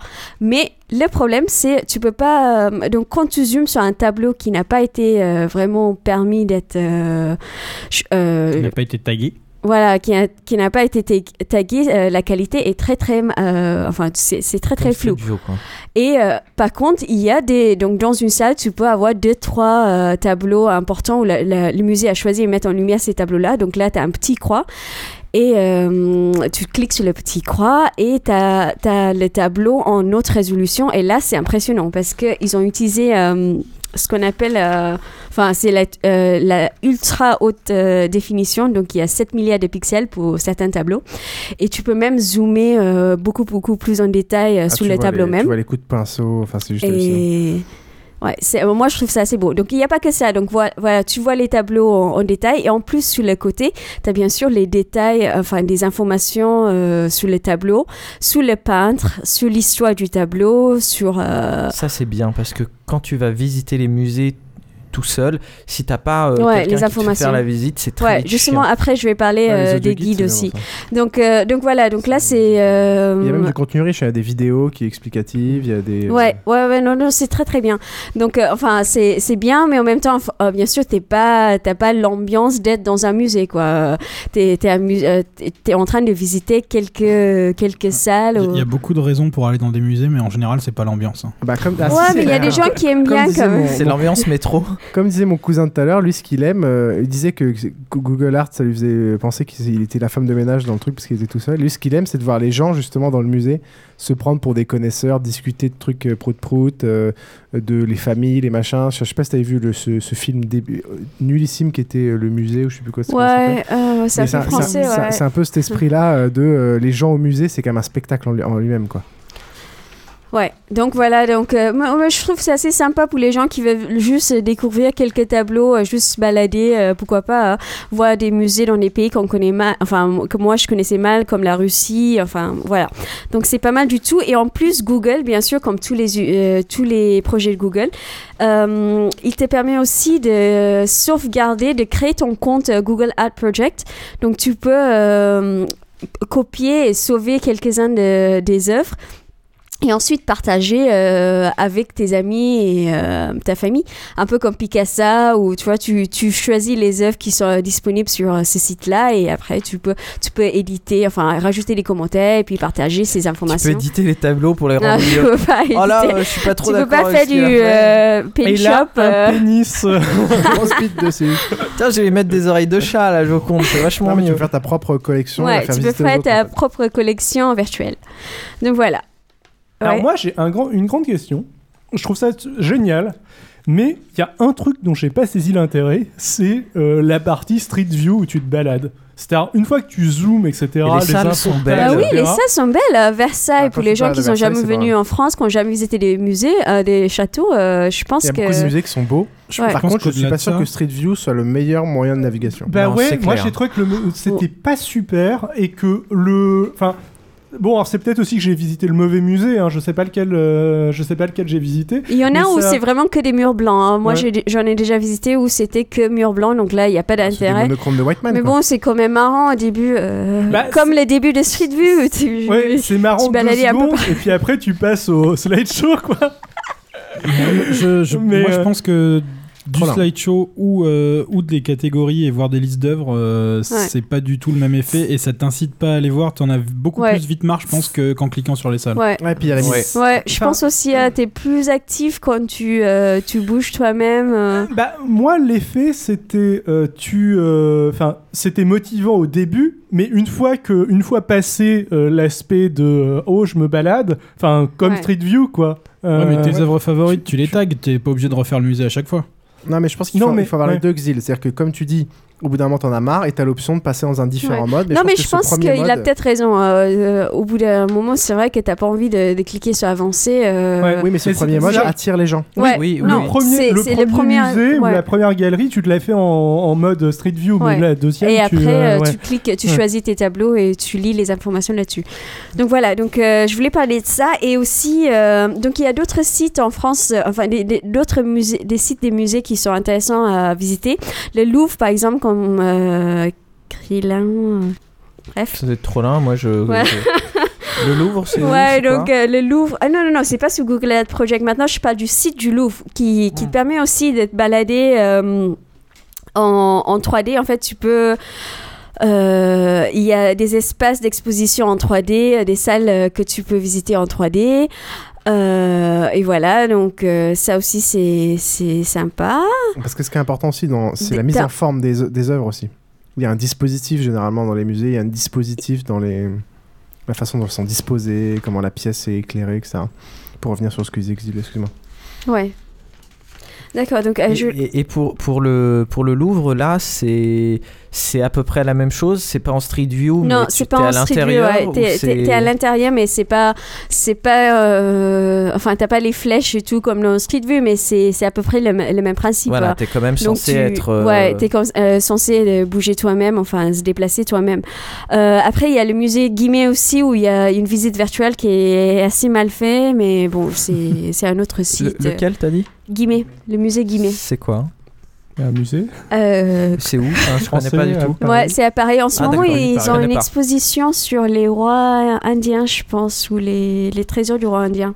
Mais euh, je, non, moi, je j'ai jamais été au, au musée Guimet, mais, mais j'ai visité les sites parce que euh, pendant mes recherches, j'ai visité ces sites-là. Donc, euh, d'autres façons de sympa, je trouve, de C'est visiter le musée les... national des arts asiatiques. Voilà, des arts Ah. euh, asiatiques. C'est pas celui qui est à côté du parc Monceau? Euh, ça, je sais pas. C'est celui où il y a un énorme monstre avec des tentacules en forme Place de bite Diana dedans. dans le 16e. Donc, euh, un autre projet intéressant qui a été fait euh, encore par un autre musée, enfin un châte- euh, le château de Versailles en France, c'est l'application euh, du château de Versailles. Donc euh, là, c'est une application gratuite. À mort les applis, bordel non, mais Tu vas dégager, toi. je trouve que c'est assez bien fait. En plus, c'est gratuit. Donc, euh, c'est l'application qui te permet, euh, l'application de- des jardins de Versailles. Donc, euh, pour les gens, euh, maintenant, quand il fait beau, si t'as pas envie forcément de, de visiter le château, tu peux aller au moins visiter les jardins et puis pique-niquer dans les jardins. c'est cher. Euh, tu Ouais. as le droit de pique-niquer dans les jardins? Sur les coins un peu plus loin, je pense que tu as droit. Tu hein. faisais des trucs bien plus crades Pas, dans les pas, forêts. pas hein. les, les jardins vraiment français euh, qui font partie du château. Donc en fait, il y a l'application euh, Château de Versailles, Jardin et Château de Versailles qui, euh, qui est gratuit, donc, euh, qui, donc euh, qui te géolocalise quand tu lances l'application. Et Enfin, il y a plusieurs fonctions dans l'application. Donc, il y a une des fonctions, ça te géolocalise. Donc, déjà, tu as le plan de tous les jardins. Et à chaque fois. Ce qui peut être utile, euh, vu que c'est un peu grand si tu t'éloignes. Non, mais en plus, attends, il y a des points sous ton plan, donc pendant que tu marches. Euh, et puis, euh, tu as des points euh, sur le plan qui t'indiquent euh, des, des statues ou. Point euh, d'intérêt, quoi. Des, ouais, des points d'intérêt. Et après, tu as une vidéo ou euh, un audio guide qui explique euh, statues, l'histoire des statues, des ou- fontaines, Ouais, euh. des fontaines, les statues, machin. Et un autre. euh, euh, un autre truc euh, de l'appli, c'est tu peux prendre une vidéo. euh, ils font de. Mince, comment on appelle ça? Ah, de la réalité augmentée. La réalité augmentée, voilà. Ah oui, ça Ouais. c'est bien. Ouais, ça c'est bien. Donc voilà. ça sert à rien. Bah, c'est Non, ça sert pareil, à rien, quoi. mais cool. Oui, mais bon, Ouais, c'est marrant. pas. Ils utilisent la technologie pour euh, une autre euh, application, quoi. Ça pourrait être cool. ça. Alors, c'est marrant, euh, ce, dont, ce dont tu parles, là, j'ai vu il n'y a pas très longtemps, euh, il y a des artistes euh, parisiens qui ont fait euh, un- sur certains murs des, des- des espèces de tags euh, euh, qui représentent euh, des gamins avec des journaux sur lesquels il y a des flashcodes. Et en fait, c'est pour, euh, c'est pour commémorer la commune de Paris. Et donc tu prends euh, en photo le flashcode euh, tenu par le gamin et euh, pareil c'est à des endroits stratégiques et ça t'explique pourquoi ici c'est un point d'intérêt, qu'est-ce Ouais. qui s'est passé pendant la commune, etc. Ouais, non, je trouve ça assez intéressant. C'est ce- très- cette Maintenant, on façon utilise de- surtout les- la géolocalisation ou les QR codes, euh, comme tu dis, les flashcodes. C'est très utilisé. Et un dernier truc, donc euh, moi ce que je fais de plus en plus souvent maintenant, c'est quand je visite les expositions, moi j'aime beaucoup avoir des euh, l'audio guide. Oui, et je trouve ça. quand même euh, lourd euh, d'avoir euh, les anciens audio guides où tu dois tenir, enfin soit à la main ou t'a- t'accroches autour de ton, ton cou. On- maintenant, euh, le- de plus en plus de musées euh, permettent de, te permettent de télécharger l'audio guide euh, soit gratuitement, soit des audio, euh, audio guides payants sur euh, iTunes ou sur le site. Ça peut être soit une appli, soit directement ouais, les soit fichiers une MP3. appli, soit un fichier MP3 et c'est très très pratique. Moi, je le fais tout le temps maintenant. Et en plus, ça te permet, par exemple, là récemment, j'ai téléchargé, enfin, j'ai payé pour l'audio guide de, de l'exposition Odilon Redon. Et euh, donc, c'était 3 euros. Je pense que c'est pas beaucoup moins cher. Je pense qu'au musée même, c'était euh, 1 euro plus cher. Ou, enfin, vra- vraiment, il n'y a mais pas. on le garde, c'est ça qui est bien. Oui, justement. Donc, tu peux, tu peux garder l'application, tu peux garder les informations. euh, Est-ce que tu peux Et tu peux euh, lancer la plus tôt aussi. La copier la filer par exemple à une... Non mais si t'es une Si, famille, euh, mine de rien, 4 ah personnes... non, sur iTunes, je pense que ça, ça Ouais, va être plus dur. Euh, Mais si c'est un Euh, fichier MP3, tu peux, euh, je pense que, je suis quasi sûre que tu Fichier, peux, bien fichier sûr, MP3, tu peux, mais l'appli, tu ne peux pas. Xil. Ouais, c- enfin, juste d'abord, euh, niveau appli, euh, tu peux, si euh, tu synchronises euh, tous tes iPhones sur le même compte, hein, ce qui est possible, mais ce qui peut être Oui, chiant ce qui n'arrivera pas dans une famille. euh, Deuxième euh, point, euh, sur euh, les applis, elles sont intéressantes, les applis, enfin, le... Ouais. Enfin, je elles sais. sont comment? Bah, ce qui, est, ce qui est bien, enfin intéressant, c'est comme un audio guide euh, classique. Mais- Sauf que, en fait, quand tu lances, par exemple, là, euh, pour l'expo euh, au, Grand Palais, tu as les tableaux devant toi aussi, enfin, sur, sur ton écran. Et les tableaux euh, que tu es en train de regarder. Et puis, tu as bien sûr l'audio guide, euh, enfin, la, la personne qui parle, euh, qui explique. euh, Donc ça, ça reste intéressant chez toi, quoi. C'est mieux qu'un audio guide Ouais. dans le sens où un audio guide, tu vas pas le réécouter chez toi parce que t'auras pas pas, les les. Ouais, tu vois, non, mais Ouais. ça, justement, tu peux soit regarder avant d'y aller ou euh, même après. euh, même euh, moi, ça m'arrive de re-regarder les tableaux et revoir les explications. Et en plus, sur euh, l'audio guide, euh, je sais pas si ça existe sur les vrais, mais là, sur la, euh, sur la version iTunes, tu peux cliquer sur, euh, sur euh, l'option euh, pour avoir plus d'informations sur Internet ou tu as vraiment euh, plus de. Tu parles du contenu riche plus ouais, que, plus, plus plus que de contenu. le, plus, je que de l'audio, en fait. Ouais. Alors Tu sur les le audio guides, tu as t'as pas plus de contenu sur internet, mais tu peux avoir t'as certaines fois où ils te disent si vous voulez en savoir plus, Ouais, appuyez appuyer sur deux. Et là, pour, ils ouais. sont vachement plus détaillés parce Ouais. qu'ils Mm. comprennent bien que euh, entre le novice et l'expert, ils vont pas avoir, euh, ils vont pas vouloir le même niveau d'information. ou- Donc, euh, est-ce que enfin- parfois il y a des audio guides pour des vrais OS Bah, si, si, ce que j'ai dit, c'est pas forcément sur iTunes. hein. Tu peux aussi euh, acheter le, que la version bon vieux MP3. euh, Ouais, mais en, en, ver- enfin, en version, euh, vous dites contenu riche, euh, c'est vraiment. en Si, si, je pense que le Apple, contenu t'en doit être. Enfin, j'ai pas essayé, j'avoue que moi j'ai que euh, un téléphone C'est extrêmement donc, majoritairement euh, sur iPhone. Moi, moi, j'ai déjà téléchargé un MP3 Et ils directement. ont raison pour l'instant. Et petite Pour la, pour la cible ciblée, c'est stratégiquement, marketingement euh, normal.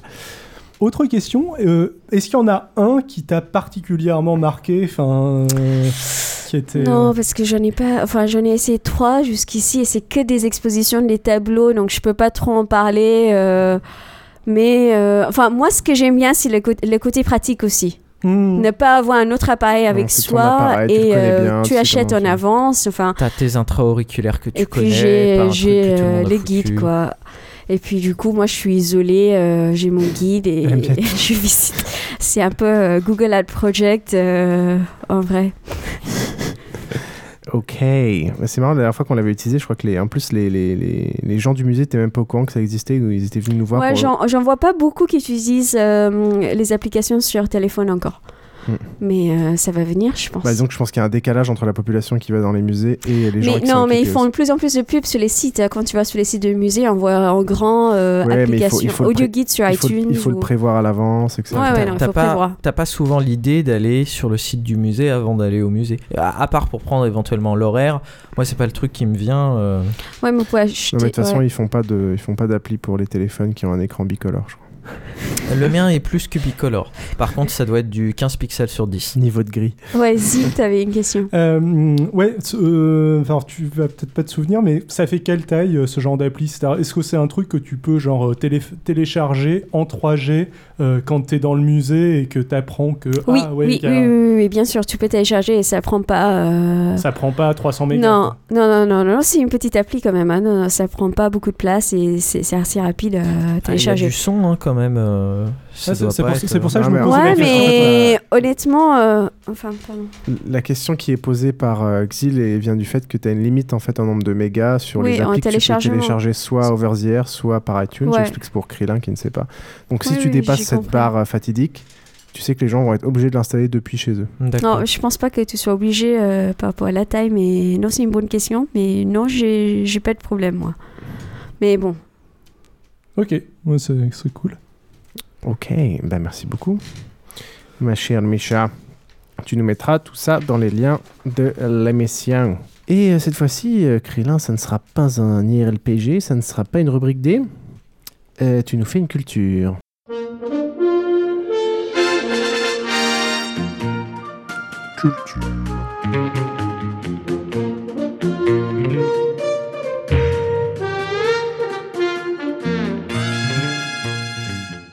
On nous a reproché euh, de parler dans les cultures quasiment que de séries et, euh, et pas autre chose. Et C'est marrant parce que toi, tu reçois plein de reproches que je vois jamais en fait. Ouais, moi non plus, j'ai pas vu ça. Tu viens Euh, toujours avec ton paquet de reproches, mais j'aimerais bien qu'on me les envoie à moi aussi. Non, bah euh, j'ai- j'ai j'ai des gens qui m'en parlent IRL, comme euh, mine de rien, j'ai beaucoup d'amis. IRL Ouais, IRL, parce que je vois des gens. Je, je sais, il faut que je vous l'avoue. Parfois, je sors de chez moi. J'espère que vous allez quand même me garder parmi vous. Et ils sont pas effrayés par ton téléphone euh, Ceux qui obligé de les rencontrer IRL, c'est qui Ouais, Exactement. Ils m'envoient des MMS, je les reçois pas. L'autre fois, j'ai reçu un MMS, il a fallu que j'aille sur internet et tout. C'était Piouf qui me disait J'arrive dans 5 minutes. Je l'ai reçu 3 jours après. hein. Enfin, bref, donc on nous a dit, euh, j'ai plusieurs personnes qui m'ont dit, bah vous parlez que de séries en fait euh, dans, dans culture. Pourquoi vous parleriez pas de musique? Euh, C'est vrai que c'est après tout un média qui s'y prête bien. Euh, donc on va faire une première tentative avec euh, des chansons humoristiques. Vous nous direz après coup ce que vous en avez pensé, si c'est pas trop chiant, parce que c'est un peu ce que, ce que je crains, euh, d'écouter plein de trucs. Et puis éventuellement on pourra recommencer. La si ça. SACEM Pardon. Ah merde, j'avais pas pensé à ça. bah oui, dis donc. Alors, je te passe quoi en premier? Alors, d'abord la chanson humoristique. Ha ha ha Ah pardon, on était à l'humoristique. là. Les chansons humoristiques, euh, en France, à mon avis, ça, ça remonte à il n'y a pas d'âge. Euh, je sais pas, les plus vieux auxquels je pense, il y a les frères Jacques. Euh, mais même quand on y pense, à l'époque, c'était moins marqué qu'aujourd'hui, dans le sens où Brassens, une bonne partie de ses chansons sont, euh, sont férocement drôles. Euh, Bobby Lapointe. Bobby Lapointe plus récemment, etc. Mais Brassens est capable de faire des chansons à la fois tout à fait sérieuses et, euh, et très Oula, attends, drôles. Xil a une référence musicale. Attention. Les troubadours du roi, non? Enfin, je... ça, ça remonte, euh, euh, ça remonte à l'existence de la musique. Oui, oui, c'est pour ça que je disais que, à mon avis, c'est- pas quantifiable dans le sens où à l'époque, euh, bon. Voilà, mais aujourd'hui où tu es très classé, soit top 50, soit. Soit. euh, Nouvelle scène. Soit nouvelle scène, voilà. Et encore, nouvelle scène a été récupérée par top 50. voilà.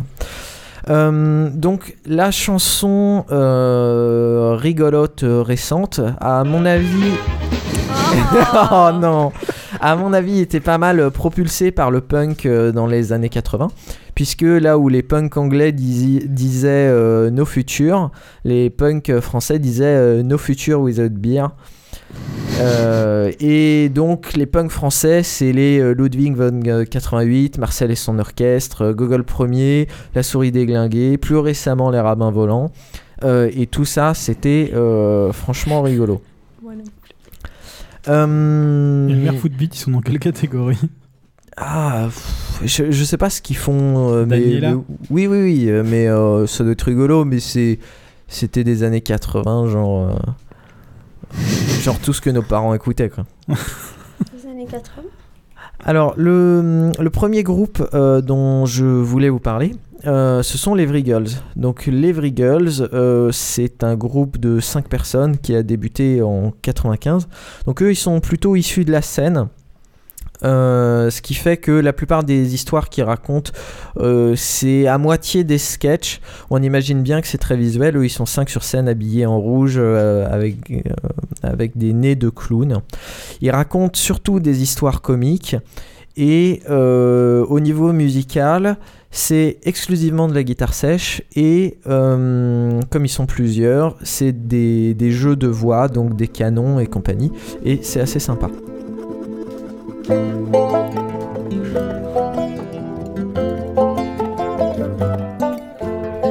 petit lapin qui s'appelait Poupine avait rendez-vous avec sa poupinette. Ses parents ne voulaient pas qu'elle devienne sa copine parce qu'en fait, Poupinette, c'était une pelette. Thierry le chasseur est comme tous les chasseurs, il est con. T'en aller chasser, il aime les fleurs, connaît la forêt par cœur, il est con. Centré sur son gibier, Poupine lapin papouille l'arrière-train de Poupinette qui s'écrie Oh vas-y fais-moi mal! Ça réveille Bernadette, Bernadette la vieille chouette qui bondit une belette. Un lapin c'est pas normal. Thierry le chasseur n'est pas un gros bourrin puisqu'il est con Fort mal à tradition. Si il écrase des fleurs c'est à cause de son tout-terrain puisqu'il est con. Ducteur, attention petit lapin, derrière toi, c'est toute la forêt qui commence à s'ébranler, prévenu par la chouette, voilà le papa de ta poupinette qui vient te coller une branlée. Thierry le chasseur a une grosse salut puisqu'il est con, vaincu d'avoir vu une belette coller un pain à un tout petit lapin, il est con, travaillé d'avoir pas pu sortir son fusil pour se payer une grosse boucherie puisqu'il est convoqué au commando spécial de son parti pour aller jeter des œufs pourris sur les congressistes écolos. Voilà, donc ce que vous n'avez pas pu voir, c'est qu'il y avait trois personnes autour de cette table qui étaient en train de chantonner silencieusement. Donc euh, on le voit, hein, c'est des chansons euh, rigolotes, souvent absurdes. Il n'y a pas de message, c'est juste pour le fun. Par contre, ils sont capables aussi. euh, Pas de message, pas de message. euh. Non, mais tu remarques qu'ils tapent quand même aussi sur les écolos, pas que sur les Ah chasseurs. oui, oui. Euh, ils sont aussi capables de faire, surtout à partir de leur troisième album, euh, des chansons qui sont beaucoup plus touchantes, euh, à la fois au niveau musical et aussi au niveau du message.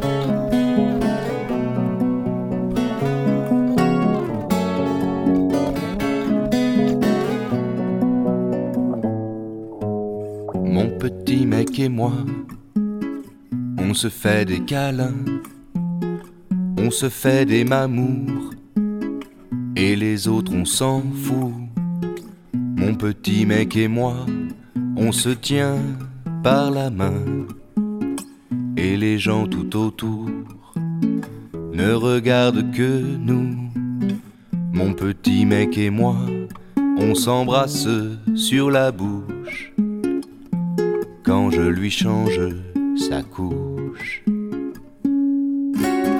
Ton petit mec et moi, on n'a rien besoin de se dire. Et quand on se comprend, c'est souvent par hasard. Ton petit mec et moi, on s'observe grandir. Tous les deux, on s'apprend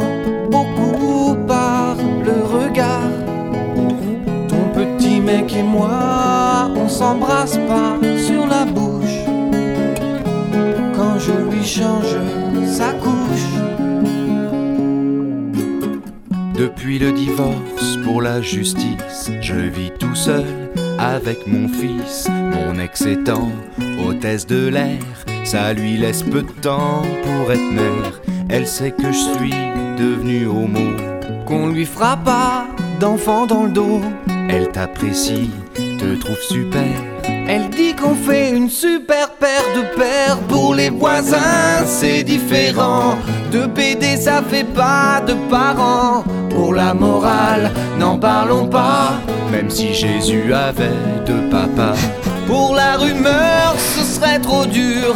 On serait deux pédophiles, c'est sûr. Alors on joue les hétéros. On invite des copines au resto. Mon petit mec et toi, ton petit mec et toi. On est bien tous les trois. On est bien comme ça. Bon alors, des commentaires C'est dégueulasse Moi je trouve ça sympa, enfin c'est... Ouais, c'est c'est assez Pas chouette, très euh. catholique tout ça. hein. C'est c'est très très chouette. euh. Alors, euh, Ouais, le c'est un groupe, que j'adore. Le groupe a pris du plomb dans l'aile en 2007 avec deux de ses membres euh, qui se sont qui sont partis et euh, il a fini par euh, s'arrêter à- en 2009 après euh, quatre albums plus un live ou deux lives peut-être. hein. Euh, notamment, il y a un guitariste qui est parti avec son frère et ils ont formé le groupe euh, Les Volos. Euh, c'est un peu dans le même style, mais j'avoue que j'ai pas trop suivi. Euh, si vous voulez vous y mettre, euh, je vous conseille de commencer par l'album Ah ben ouais mais bon. Éventuellement l'album euh, Moi d'abord, sinon. Euh, les deux sont assez bien, c'est clairement mes deux préférés. Un autre groupe euh, qui est assez ancien, ce sont les Fatal Picard. Alors eux, vous avez dû en entendre parler. Putain, Goldorak est mort. Goldorak est mort, exactement. Alors c'est un groupe euh, qui est en scène depuis euh, 98, euh, à géométrie variable, là ils sont plus que 4 en ce moment. Euh, ils ont représenté la France à l'Eurovision et Ouais, ils on a ont perdu perdu comme tout le monde. Euh, alors eux, c'est pas tout à fait comme les Girls. Eux, c'est clairement euh, des jeux de mots, des jeux de mots, des jeux de mots sur à peu près n'importe quel sujet. C'est souvent très très drôle. Et il y a parfois un peu de satire, euh, pas nécessairement de la satire sur la politique et compagnie. Ça peut être de la satire sur n'importe quoi. Leur chanson euh, Cure toujours sur les gothiques est vraiment très drôle. Euh, Il y a leur chanson, leur parodie de 16 qui est franchement hilarante aussi. Et puis il y a aussi celle-là.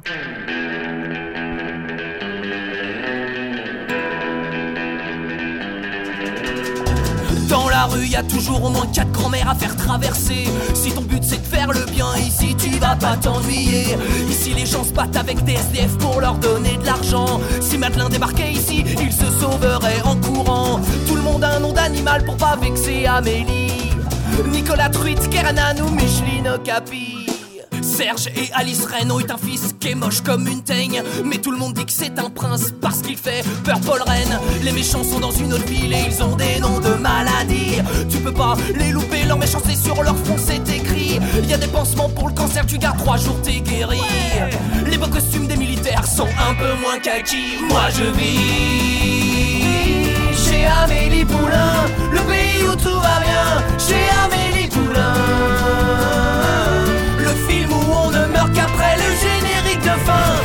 Amélie Poulain. Pour que tout soit jaune dans le film, on frotte les murs avec du curry. On se met du beurre sur le visage, j'ai mal au cœur la nuit. Je suis allergique aux framboises et j'aime pas la Cléopatra. Je fais pas de collection débile, alors du coup je m'insère pas. J'ai mal aux yeux à force que les couleurs soient à fond. Et j'ai super mal au crâne parce qu'il y a tout le temps de l'accordéon. Je suis stressé à mort à tout moment, faut faire attention. Le détail qui va changer ta vie, si tu loupes, eh ben t'es marron. Enfin, marron façon de parler, car si on fait un peu attention, on voit bien que les couleurs foncées, y en a pas des masses dans les environs. Les noirs sont dans le Cosby Show, les juifs chez Woody Allen. Les esquimaux sont dans les boîtes, les indiens dans les westerns. Moi je vis chez Amélie Poulain, mais il m'arrive jamais rien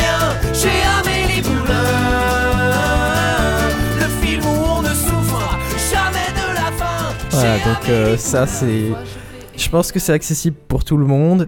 Euh, à chaque fois qu'on réécoute une chanson, on chope un jeu de mots en plus. Je sais pas si vous avez chopé Kerenan notamment. Enfin, il y, a- il y a pas mal de trucs qui sont, euh, qui sont très rigolos. pour les geeks, il y a Goldorak qui est mort. Ouais, Goldorak est mort. Et pour euh, ceux qui ont déjà écouté la radio, il y a Raoul le Pitbull. Non, c'est pas eux. Et, Si, c'est eux, ça a été repris, euh, il l'a repris avec euh, Oldelaf, il l'a fait avec les deux. et arrête de spoiler ma chronique, bordel. Euh, je savais pas que c'était eux à la base. Les deux chansons des Fatal Picard, euh, je peux en... Non, je... trois parce que je connais celui de l'Eurovision aussi. Alors, euh, ils ont fait, euh, eux aussi, parfois, ils font des choses beaucoup plus personnelles, beaucoup plus touchantes, parfois engagées euh, politiquement. Et euh, par exemple, j'aime beaucoup euh, Mon père était tellement de gauche, euh, qui est. qui touchera un peu tous les gens qui, comme moi, sont de gauche et euh, ne se retrouvent plus euh, dans, dans, dans, dans la gauche actuelle. DSK Voilà, Pardon. Oh mon dieu, DSK Euh, Dédicace au Sofitel. Euh, et euh, donc voilà, parmi les trucs touchants qu'ils sont capables de faire, une autre. Il y a euh, DSK. Les touchants DSK. Pardon. les touchants DSK. Il y a celle-là qui est pas mal. Ils sont marrants cette année. C'est difficile de deviner dès la rentrée. Lequel se fera arrêter pour les scouts qui leur a piqué Lequel sera incarcéré pour avoir trop dit. Et moi en bon prof, je suis préparé. Un peu de maths et de français, du kickboxing, du karaté. Tant pis pour la géographie, ceux qui connaissent de l'Italie C'est juste vaguement les spaghettis et Rocco Siffredi. Au programme de cette année en français, faudrait arriver à lire tout un livre en entier. Mais même d'un et Marc Lévy, y a plus de 100 mots de vocabulaire. On sera toujours à lire la préface, même après l'hiver. Et mon voisin, me voyant, me dira bande de feignants. Alors vous êtes déjà rentrés, vous savez pas ce que c'est de bosser avec vos semaines de 20 heures. Vous bossez bien moins qu'un facteur et dire que je paye tous vos congés. Et puis vous êtes même pas bronzés sans copie à corriger. Deux, trois Prozac, huit cafés. Mais je l'entends quand même dire d'en bas. Je compte même pas la sécurité de l'emploi. Tu aux lunettes, c'est mon surdoué. Il sait écrire son nom sans faute, il sait compter. Waouh, bah c'est pas mal pour un troisième, il faut savoir s'en contenter. C'est clair qu'un intello pareil, il va se faire raqueter. 35 élèves cette année, je leur ai demandé ce qu'ils voulaient faire comme métier. J'ai dit Zidane, 15 Amel, Bent et 9 Booba. Un original qui veut faire vigiler avocat, il a dû voir chez Courbet.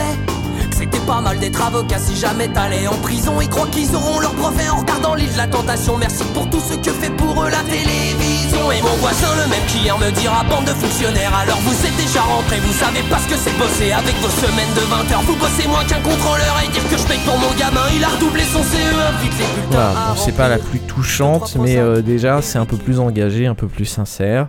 Et euh, comme je vous disais, il y en a des très très sympas. Euh, Je me souviens du titre de la chanson des Wiggles qui est assez touchante, qui était Désolé mémé, je crois que c'est eux qui l'ont fait ça. ah, ça me dit rien du tout. Ah, Ah, c'est peut-être un autre groupe, je, je vais les retrouver. Euh, les Fatal Picard ont fait environ une dizaine d'albums. Euh, celui que je conseillerais pour commencer, que je trouve vraiment le, le meilleur, c'est Pamplemousse Mécanique. Euh, voilà, après, euh, à, vous de, à vous de choisir lequel vous plaît le plus. Album qui tabasse des clochards. L'album qui tabasse des clochards. Euh, comme le disait Trollin, un ancien, euh, un membre, euh, un membre des Fatal Picard a ensuite fait son, son groupe. Il s'appelle Oldelaf. Et euh, son groupe, c'est Oldelaf et Monsieur D, puisqu'il était en duo, sachant que Monsieur D a varié, a changé trois fois pendant les dix ans, les 10 ans du groupe. Et notamment. 10 ans? Ouais, 10 ans. Ils Euh, pas sorti Ils sont, ils sont entrés en 2000 et ils ont arrêté il n'y a pas très longtemps. Et notamment, Monsieur D, vous les connaissez certainement pour. Et oui donc passé grand-mère, je l'ai cherché toute la journée. Je l'avais laissé sur le rocking chair, il y avait Sevran à la télé. Mais je m'inquiète, son siège est vide, personne l'a vu dans la maison. A-t-elle été un peu timide pour nous cacher des ambitions? Est-elle partie vers d'autres terres, goûter aux délices des rois? Chercher déjà dans mon golfière, mon grand fiston m'a dit Je crois pas. C'est Raoul, mon pitbull, qui l'a trouvée appétissante. C'est Raoul, mon pitbull. Il est gentil mais quelle Ah ouais descente. Il aime jouer, il est cool. Mais s'il a un petit creux dans le ventre, il te croque dès que tu rentres. C'est. Raoul, Voilà, donc celle-là, ça a été la première qui a été très connue. Apparemment, donc c'était, euh, ça aurait été les Fatal Ouais, je Picard. suis pas euh, hyper sûr de moi, mais il me semble. Ensuite, euh, une- un autre qui est très connu, c'est euh, Le Café. Si vous regardez No Life, c'est un des trois clips français qui passe en boucle euh, au milieu de 10 heures de, de J-pop. Euh, c'est tout à fait dans le style de Fatal Picard. Beaucoup, beaucoup, beaucoup de jeux de mots. Euh, c'est vraiment hilarant et à chaque fois, on en découvre des nouveaux. C'est clairement moins engagé que les Fatales. C'est toujours euh, des histoires rigolotes et compagnie. Et euh, ça tape sur un peu tout le monde. C'est bien rigolo. Comme en particulier celle-là que j'aime beaucoup. La terminale. T'as séché la géo pour monter à la capitale. Le copain d'un copain t'a dit Oh bon, y a une manif contre je sais plus quoi, mais enfin bon, c'est une manif. C'est alors qu'est née en toi la flamme de la politique qui s'est éteinte tout de suite au profit d'une fille sympathique. Elle t'a dit Chez moi, on squatte à plein dans un garage. On passe notre temps à boire des bières et à faire du jonglage. Alors t'y es allé, et puis t'as remarqué, couché dans un panier, un chiot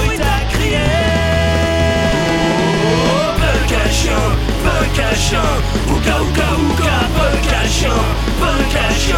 L'histoire d'amitié entre une bête et un chien. T'a dit il s'appelle si prends-le, il est à toi. C'est un bâtard croisé entre une tickel et un danois. Il est incontinent, il fait partout dès qu'il a peur. Alors tu l'as pris dans tes bras, mais tu lui as fait peur. Depuis ce jour tous deux vous vivez un bonheur intense. Un À écumer les villes et tous les festivals de France. Et votre style préféré c'est bien sûr la musique gratuite. Mais bon quand c'est payant vous vous payez quand même une cuite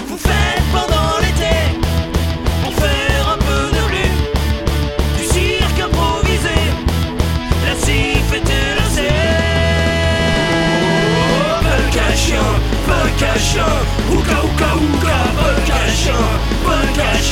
L'histoire d'amitié entre une bête et Voilà. Alors, euh, bon, je disais, ils sont moins engagés, mais ils sont aussi capables de lancer des énormes scuds comme ça au milieu de trucs rigolos. Par exemple, dans leur chanson Un monde plus beau, euh, qui euh, est juste une chanson gentille, à un moment, il y a ce tout petit passage. ça serait bien ça. Ouais. Et toi tu ferais quoi dans un monde plus beau? Et ben moi tu vois, je, je pense que j'autoriserais les parents qui n'ont pas d'enfants à pouvoir aller euh, au Soudan ou au Darfour et à adopter les enfants de là-bas, même s'ils ont déjà des parents, tu vois, puis ils les ramèneraient ici, ce serait vraiment formidable. C'est trop gentil Et toi Firmin, tu ferais quoi dans Petite référence à un événement. euh, à l'Arche de Zoé pour ceux qui auraient oublié ce, cet événement mythique. Parce que euh, déjà à l'époque, on savait bien troller dans les médias. Alors, euh, Oldelaf et Monsieur D, ils se sont arrêtés en 2010. Euh, Oldelaf, il continue euh, tout seul en ce moment. Donc, Oldelaf et Monsieur D, ils ont sorti euh, trois albums et un, maxi CD, euh, donc quasiment quatre albums. Le troisième est assez pourri en fait. Moi je vous conseille de commencer par l'album de la maturité qui est sans doute le meilleur. Le quatrième est très bien aussi. Donc alors le titre. Ah bah, les- leur troisième album c'était euh, Dernière chance euh, d'être disque d'or et leur maxi CD qu'ils ont sorti après avec les derniers qu'ils n'avaient pas sortis c'était Dernière chance de se faire du fric. donc c'est plutôt pas mal. Oldelaf donc continue tout seul euh, une, une carrière. Les chansons sont moins hilarantes et plus poétiques, mais euh, toujours assez, assez sympa. Et notamment, c'est euh, dans le numéro 8, c'est lui qui a terminé notre épisode avec sa chanson sur Facebook.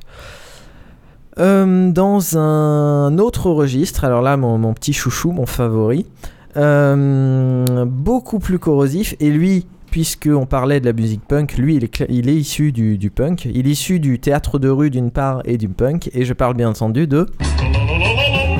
Non. De Didier Super De Didier. Super, exactement. Ah bah si, c'est génial. Alors là, c'est de l'humour noir, c'est extrêmement corrosif. Il joue un personnage, euh, un espèce de ch'ti qui est au premier degré. Les gens se demandent souvent euh, s'il est réellement au premier degré. Et euh, en ayant l'air... Lui aussi d'ailleurs. non, non. Et lui, et euh, quand euh, et so- son, son personnage, euh, soi-disant stupide, en profite l'air de rien pour balancer des énormes scuds sur un peu tout le monde. Et euh, notamment. Dont ceux qu'on déteste le plus dans le TGV. Toi l'enfant, t'es comme un adulte normal, sauf que toi, tu ne sers à rien. T'es pas autonome, t'es assisté par tes parents. Bah moi les gens comme toi, je te les renvoie dans leur pays. Les enfants,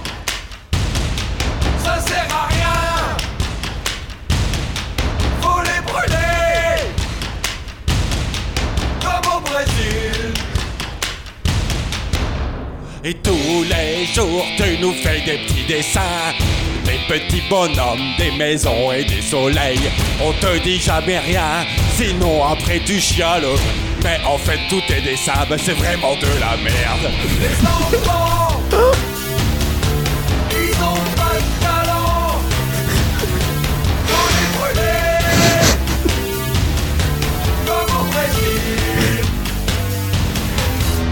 Puis tu dis à tout le monde que quand tu seras grand, tu vas devenir cascadeur, vétérinaire ou bien pilote de chasse. Mais déjà trouve-toi du boulot et après on en reparle. Les enfants,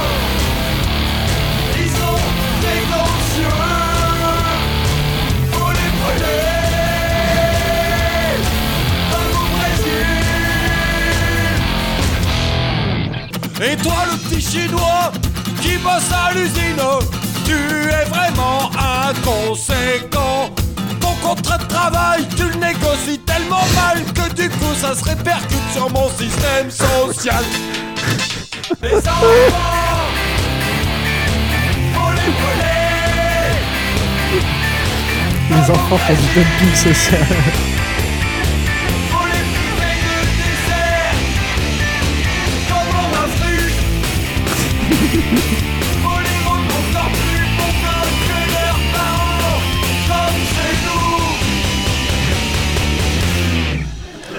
Quand un vieux monsieur te fait l'amour Ça m'aurait surpris. Même si t'as pas forcément l'âge pour y prendre goût c'est pas marrant pour un vieux qu'on lui rappelle son âge. Alors sois poli et simule. Oh mon dieu Ah là là. Donc, euh, après un premier album euh, qui était assez moche, avec euh, pas de musique, euh, seulement une beatbox, malgré tout, il y a quand même des, des très bonnes choses dedans, et notamment par rapport à notre débat de tout à l'heure. Jésus-Christ, un jour tu vas revenir. Est-ce que tu iras t'inscrire dans un club de catholiques? Est-ce que tes gosses, ils iront chez les scouts? Est-ce que toi aussi, tu voteras à droite? Jésus-Christ, toi qui t'y connais un peu, est-ce que maintenant tu peux nous dire qui c'est le vrai Dieu, toi qui t'es tapé une pute il y a quelques années, est-ce que pour faire plaisir au pape, t'es chiche d'y retourner ton capote? Alléluia! Moi aussi j'aimerais devenir catholique, moi aussi je veux détenir la vérité, car quand on est convaincu qu'on a raison, on n'a plus besoin de se casser le cul à réfléchir. C'est mieux d'être catholique euh, le jour où on meurt, car on va au paradis au lieu d'aller nulle part. Mais pour aller au paradis, faut faire des bonnes actions, comme par exemple donner du pain à des sales. Mais si t'es gentil avec les sales clochards, juste pour avoir ta place au paradis, bah Dieu il va trouver que t'es un peu hypocrite. Mais ça c'est dur de comprendre quand on est catholique. Donc euh, voilà, c'est.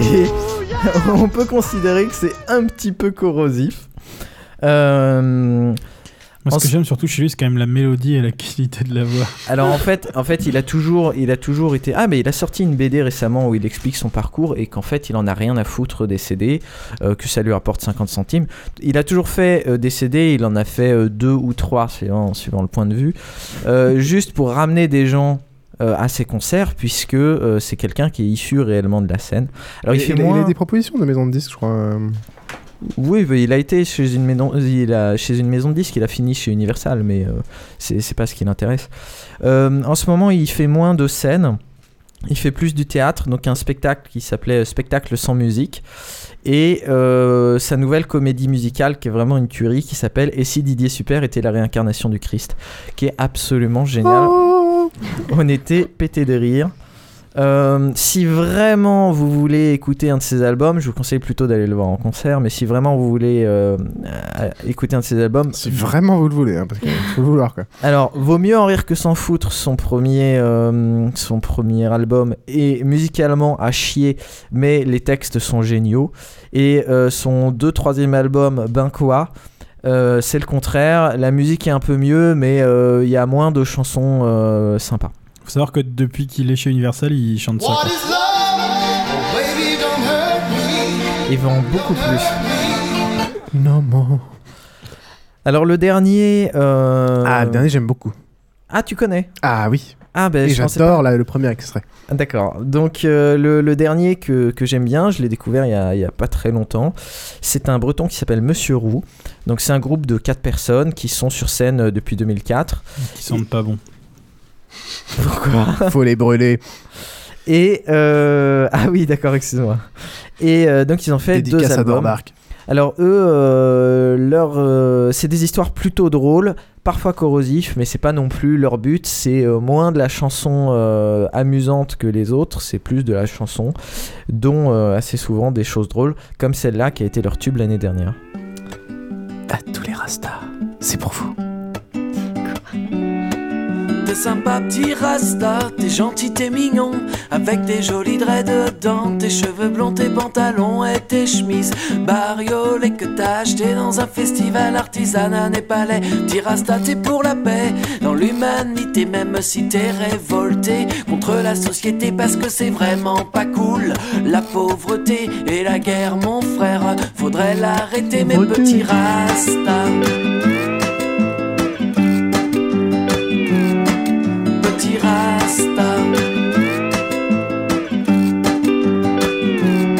Et quand tu vas voir des concerts de reggae, t'aimes bien lever ton bras quand y a des paroles engagées qui disent Il faut légaliser la ganja. Ou bien les douaniers sont vraiment pas sympas, sont mignons tes slogans. Petit rasta, merci pour ta contribution au débat. Mais dis-moi, petit rasta, qu'est-ce que tu fais? Changer tout ça, mes petits rastas. Les idées aussi belles que ce long cheveux de rebelle, mes petits rastas. Deviendra grand et tout aussi gland que ses parents, mes petits rastas. Rasta, t'es gentil, t'es mignon. Mais quand tu m'as taxé une clope, euh, moi je t'ai dit non. Alors petit rasta, était contrarié et m'a traité de bourgeois parce que j'étais bien sapé. Tu sais, la classe petit rasta, c'est pas une question de fric. Regarde les cousins en Afrique, faut pas jouer aux pauvres quand on a de la monnaie. Simple question de décence, de respect, mes petits rasta. Rappelle-toi que tu es né du bon côté de la pauvreté, mes petits rasta. Souviens-toi d'où tu viens, on a toujours eu le ventre plein, mes petits rasta.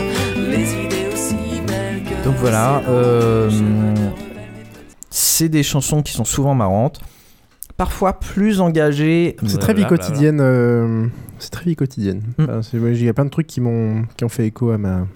Alors il y en a certains qui sont plus engagés que les autres et euh, notamment parfois c'est assez touchant, euh, notamment celle sur le vote utile ou celle-là dont la progression je trouve est absolument géniale. Je suis qu'un homme ordinaire, mari fidèle et exemplaire. Je vis suis en couple depuis dix ans, je suis le père de trois enfants, j'ai bonne situation financière, bon métier, un bon salaire, des opportunités d'évolution, des possibilités de promotion.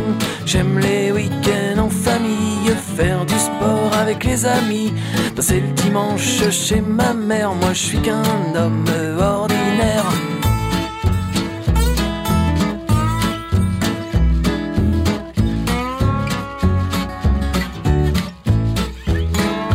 Il m'arrive bien parfois, mais tout le monde le fait. Alors pourquoi pas moi? Et puis après, il m'arrive bien parfois de me garer sur des places réservées aux handicapés. Mais après tout, les handicapés conduisent très rarement. Et si je me prends un PV, je connais le préfet, il me les fait sauter. Et puis la police ferait mieux de s'occuper de tous les voyous qui traînent dans les quartiers. Parce que je suis pas raciste, mais quand même, les étrangers profitent du système. Y en a marre d'assister tous ces feignants qui veulent pas bosser. D'ailleurs, j'ai mis mes gosses dans le privé. Parce qu'au moins là-bas, on les fait trimer. Aujourd'hui, faut être le premier. A pas de place pour les derniers. C'est pas moi qui irai relever un homme blessé ou allongé. Je me mets le pas de ce qui me regarde pas. À chacun sa croix et c'est mieux comme ça quand dans la rue un homme se fait braquer. Je baisse les yeux pour pas regarder. Je vois pas pourquoi j'irais l'aider. Après tout peut-être qu'il l'avait cherché. Moi je suis qu'un homme ordinaire. On est des milliards comme ça sur terre. Tant d'une guerre, une dictature pour révéler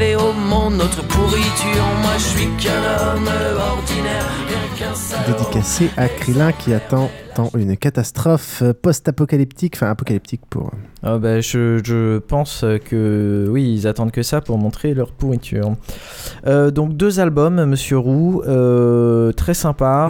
Écoutez les deux en parallèle. Le premier est, est très chouette, mais euh, musicalement un peu, euh, un peu redondant, c'est toujours un peu les mêmes rythmes, etc. Quand on l'écoute avec le deuxième euh, en parallèle, euh, ça permet au contraire, le deuxième est très varié, donc ça permet de redonner une dimension agréable au premier. Euh, c'est vraiment grâce au deuxième CD que je me suis mis à, apprécier le premier euh, à sa juste valeur. Et au final, donc tous ces, cinq groupes-là, ce sont des groupes issus de la scène, du théâtre, du théâtre de rue, etc. Donc euh, au-delà de- d'acheter leurs albums, euh, de faire de la pub, etc., il faut vraiment aller les voir en concert. C'est c'est vraiment ça qui est sympa. Euh, Trollin, tu te rappelles, j'imagine, de Didier Super et Oldelaf sur scène? Non, non. D'accord. Bah, c'était cool pourtant. Tu Ouais, dormais à ce moment-là? Donc c'est euh, c'est des costumes, c'est des sketchs et compagnie. Euh, c'est vraiment agréable, donc allez-y. Didier Super, c'est vraiment sur scène qui prend toute, euh, toute, sa, hum, toute sa grandeur. Sa comédie musicale, enfin soi-disant comédie musicale, est absolument gigantesque. On y allait avec mes collègues de, de boulot et on était tous pétés de rire du début à la fin. Donc allez les voir en concert, allez les voir sur scène. C'est euh, vraiment chouette, vous le regrettez pas. Je fais un peu mon nagui sur ce Pour info, pour découvrir avant, euh, ils sont, je crois qu'ils sont tous disponibles sur euh, Spotify parce que moi je les ai quasiment tous écoutés sur Spotify. Donc euh, Je pense avant, qu'ils sont tous sur Deezer et ils ont tous des sites internet. Didier Super va même jusqu'à proposer ses propres albums en téléchargement en disant Ouais, je pense que ma maison de disques, ils s'en foutent. mais vous irez quand même en prison c'est Universal, c'est ça? il, il a pas le droit. Universal. Il a pas le droit de le faire. Donc euh, bref, ce n'est pas lui qui négocie ses droits s'il est avec une maison. Euh, ok, et eh ben écoute, euh, merci beaucoup mon cher Krillin. Euh, je vais réécouter certains de ces albums dont j'ai. Ça fait un moment que j'ai pas réécouté. J'espère que ça vous a plu. On mettra de toute façon toutes les références sur le site. Et j'insiste, euh, dites-nous si euh, c'est un peu chiant d'écouter euh, 10 morceaux de musique, même si parfois c'est des extraits. Euh, si vous voulez qu'on réessaye euh, avec d'autres types de musique. euh. Donc dites-le nous, parce que c'est toujours avec vos retours de toute façon que euh, on avance, et toujours sur notre site euh, basingcast.com. Voilà. Et pour les ayants droit, c'est krillin at basincast.com. Euh, Nous allons donc conclure ce podcast. Euh, Il n'y a plus beaucoup de nouveaux commentaires sur iTunes, donc euh, allez commenter, allez voter. Euh, c'est bien, il y a toujours une bonne participation sur le site, donc c'est toujours un plaisir, des débats très intéressants dans les commentaires, des discussions. Euh, donc ça, c'est sympa. Et puis vous voyez, dès qu'il y a un peu beaucoup de questions, que vous demandez des trucs, euh, on est toujours là pour écrire comme Xil pour pondre un gros article pour vous donner des précisions. Euh, Faites-nous un retour sur la qualité du son aussi. Est-ce que le niveau est assez fort Est-ce que le son n'est pas trop sourd On a testé Euh, une nouvelle manière euh, d'enregistrer aujourd'hui. Voilà, donc du manière générale, dites- faites-nous des retours là-dessus, ça nous ferait très plaisir. On a remarqué dans les stats qu'il y a beaucoup plus de personnes qui écoutent un MP3 en ce moment, donc si vous voulez qu'on mette en place un système de distribution particulier ou un format particulier, ou n'hésitez pas à envoyer un petit message. Arrête, euh, ils nous ont demandé du HOG euh, Ouais. et du FLAC. euh, on peut plus gérer au bout d'un moment tous les formats. Bah, le euh. HOG, ça va Flux, pareil. Non, mais si par exemple, je sais pas, il y a des, des stores qu'on connaît pas où on peut distribuer du MP3 ou des choses, euh, n'hésitez pas à nous en faire part. Euh, voilà, et puis donc pour les contacts, on vous rappelle, c'est le pseudo et ensuite vous mettez atbasincast.com et vous pouvez nous contacter par email. Euh, sinon, sur le site aussi, c'est pratique. Sur Twitter, il y a Xilrian, Exil qui est disponible à Xilrian sur Twitter. XIL-R-I-A-N. Et moi, at mr underscore piouf euh, sur Twitter aussi. La semaine prochaine, Krillin ne sera pas là. Euh, on sera du- Encore Ce sera des... Mon débarras. Euh, et c'est son congé maternité. Euh, ce sera des news ou un invité, on sait pas encore. Xil, euh, tu voulais parler de la singularité, non Ou ce sera autre chose? Alors non, c'est... Chaque fois que je suis pas là, Xil en profite pour faire des chroniques de 40 minutes imbitables. Protester Ça va être quoi? Euh, alors déjà, ça avait changé pour euh, passer aux religions, euh, genre euh, satanisme, euh, lavé, euh, ce genre de choses. Oh non, je voudrais trop être là. Alors, je vais Bah, on décalera peut-être ça au truc d'après où il y aura aussi le débat euh, spécial. Alors je sais pas, soit on le met avant, soit on le met après. euh, Ah oui, si- sinon, je me posais la question de faire peut-être une chronique politique en fonction de l'actualité. C'est-à-dire que là, je, avec ce qui s'est passé récemment, j'étais euh, relativement motivé. Faire un petit point. Bah, écoute, on verra bien Après, là. euh, ce sera dans deux semaines, donc. euh, Ouais, il y a toujours un On décalage. verra, on verra bien d'ici là. Euh, et donc ce sera l'épisode encore d'après, donc le 13, où nous continuerons, et pour ma part je vais même commencer, parce que je n'ai pas pu dire ce que je voulais, Euh, le débat sur la science et la religion sera pour l'épisode 13. Euh, dans tous les cas, on va se retrouver dans deux semaines. Ciao à tous. Tu étais venu en car au cœur du mois d'août. Pour chercher un peu d'espoir dans ce monde fou. Au détour d'une prière, dans un amour immense, nos deux mains se rencontrèrent. Chantons à l'abondance. Dans deux Nathalie, mon amour de JMJ. Seras-tu cette année au programme de Basincast Nathalie, en levrette sur le Grâce à qui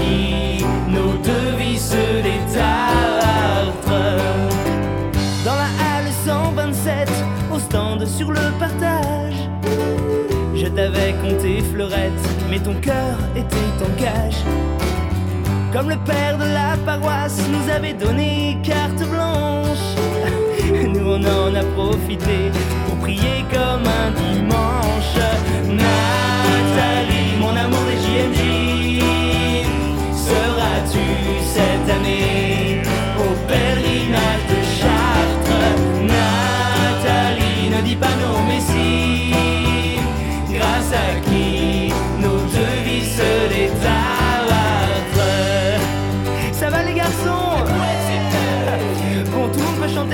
cette chanson à la page 228 dans vos diapasons. On a parlé comme des fous de Dieu, d'équitation, de Saint-Nico, du Chardonnay, de voile, de communion. Tu m'as expliqué tes doutes sur tous ces sujets graves. Puis tu as repris ta route, tu es loin et j'en bave.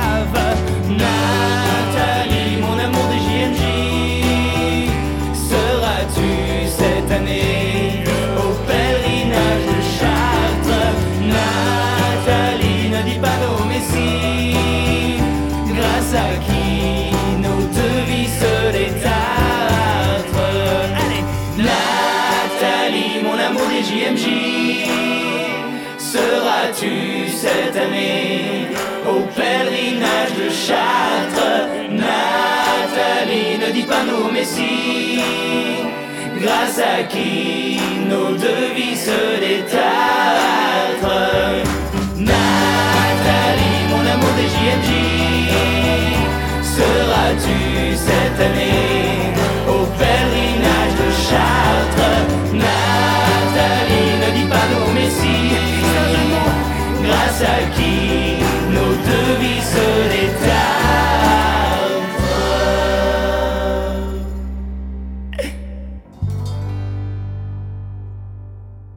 what can I say? Um, I I understand Hitler, but uh, I'm, I'm, I, I, I, I think he did some wrong things. Yes, absolutely. But but but I I, I can see him sitting in hi- in his bunker in the end. But I, there will come a point at the, at the end of this. There will come. I will. I will. No, I'm just saying that that that uh, I understand. I, I think I understand the man. Uh, he's not what we, you would call a good guy, but I, um, yeah, I, I understand much about him, and I sympathize with him a little bit. Yes, not, but come on, uh, I, I'm not for the Second World War, and I'm not against Jews. Susanna Bier is no, no, not even Susanna Bier. Um, that was also a joke. I am, of course. Uh, very much for Jews. No, not too much, because Israel is a pain in the ass. But uh, still, um, how can I get out of this sentence? By, by another question. I am. uh, Here's your salvation. Oh, there's just but no. I just want to say about the art of, of the. I, I'm I'm very much for uh, Speer. Speer, I liked. very much. Albert Speer, I liked. He was also maybe one of God's best children, but he, he had some talent that was kind of uh, possible for him to uh, to use during. Um, okay, I'm a Nazi.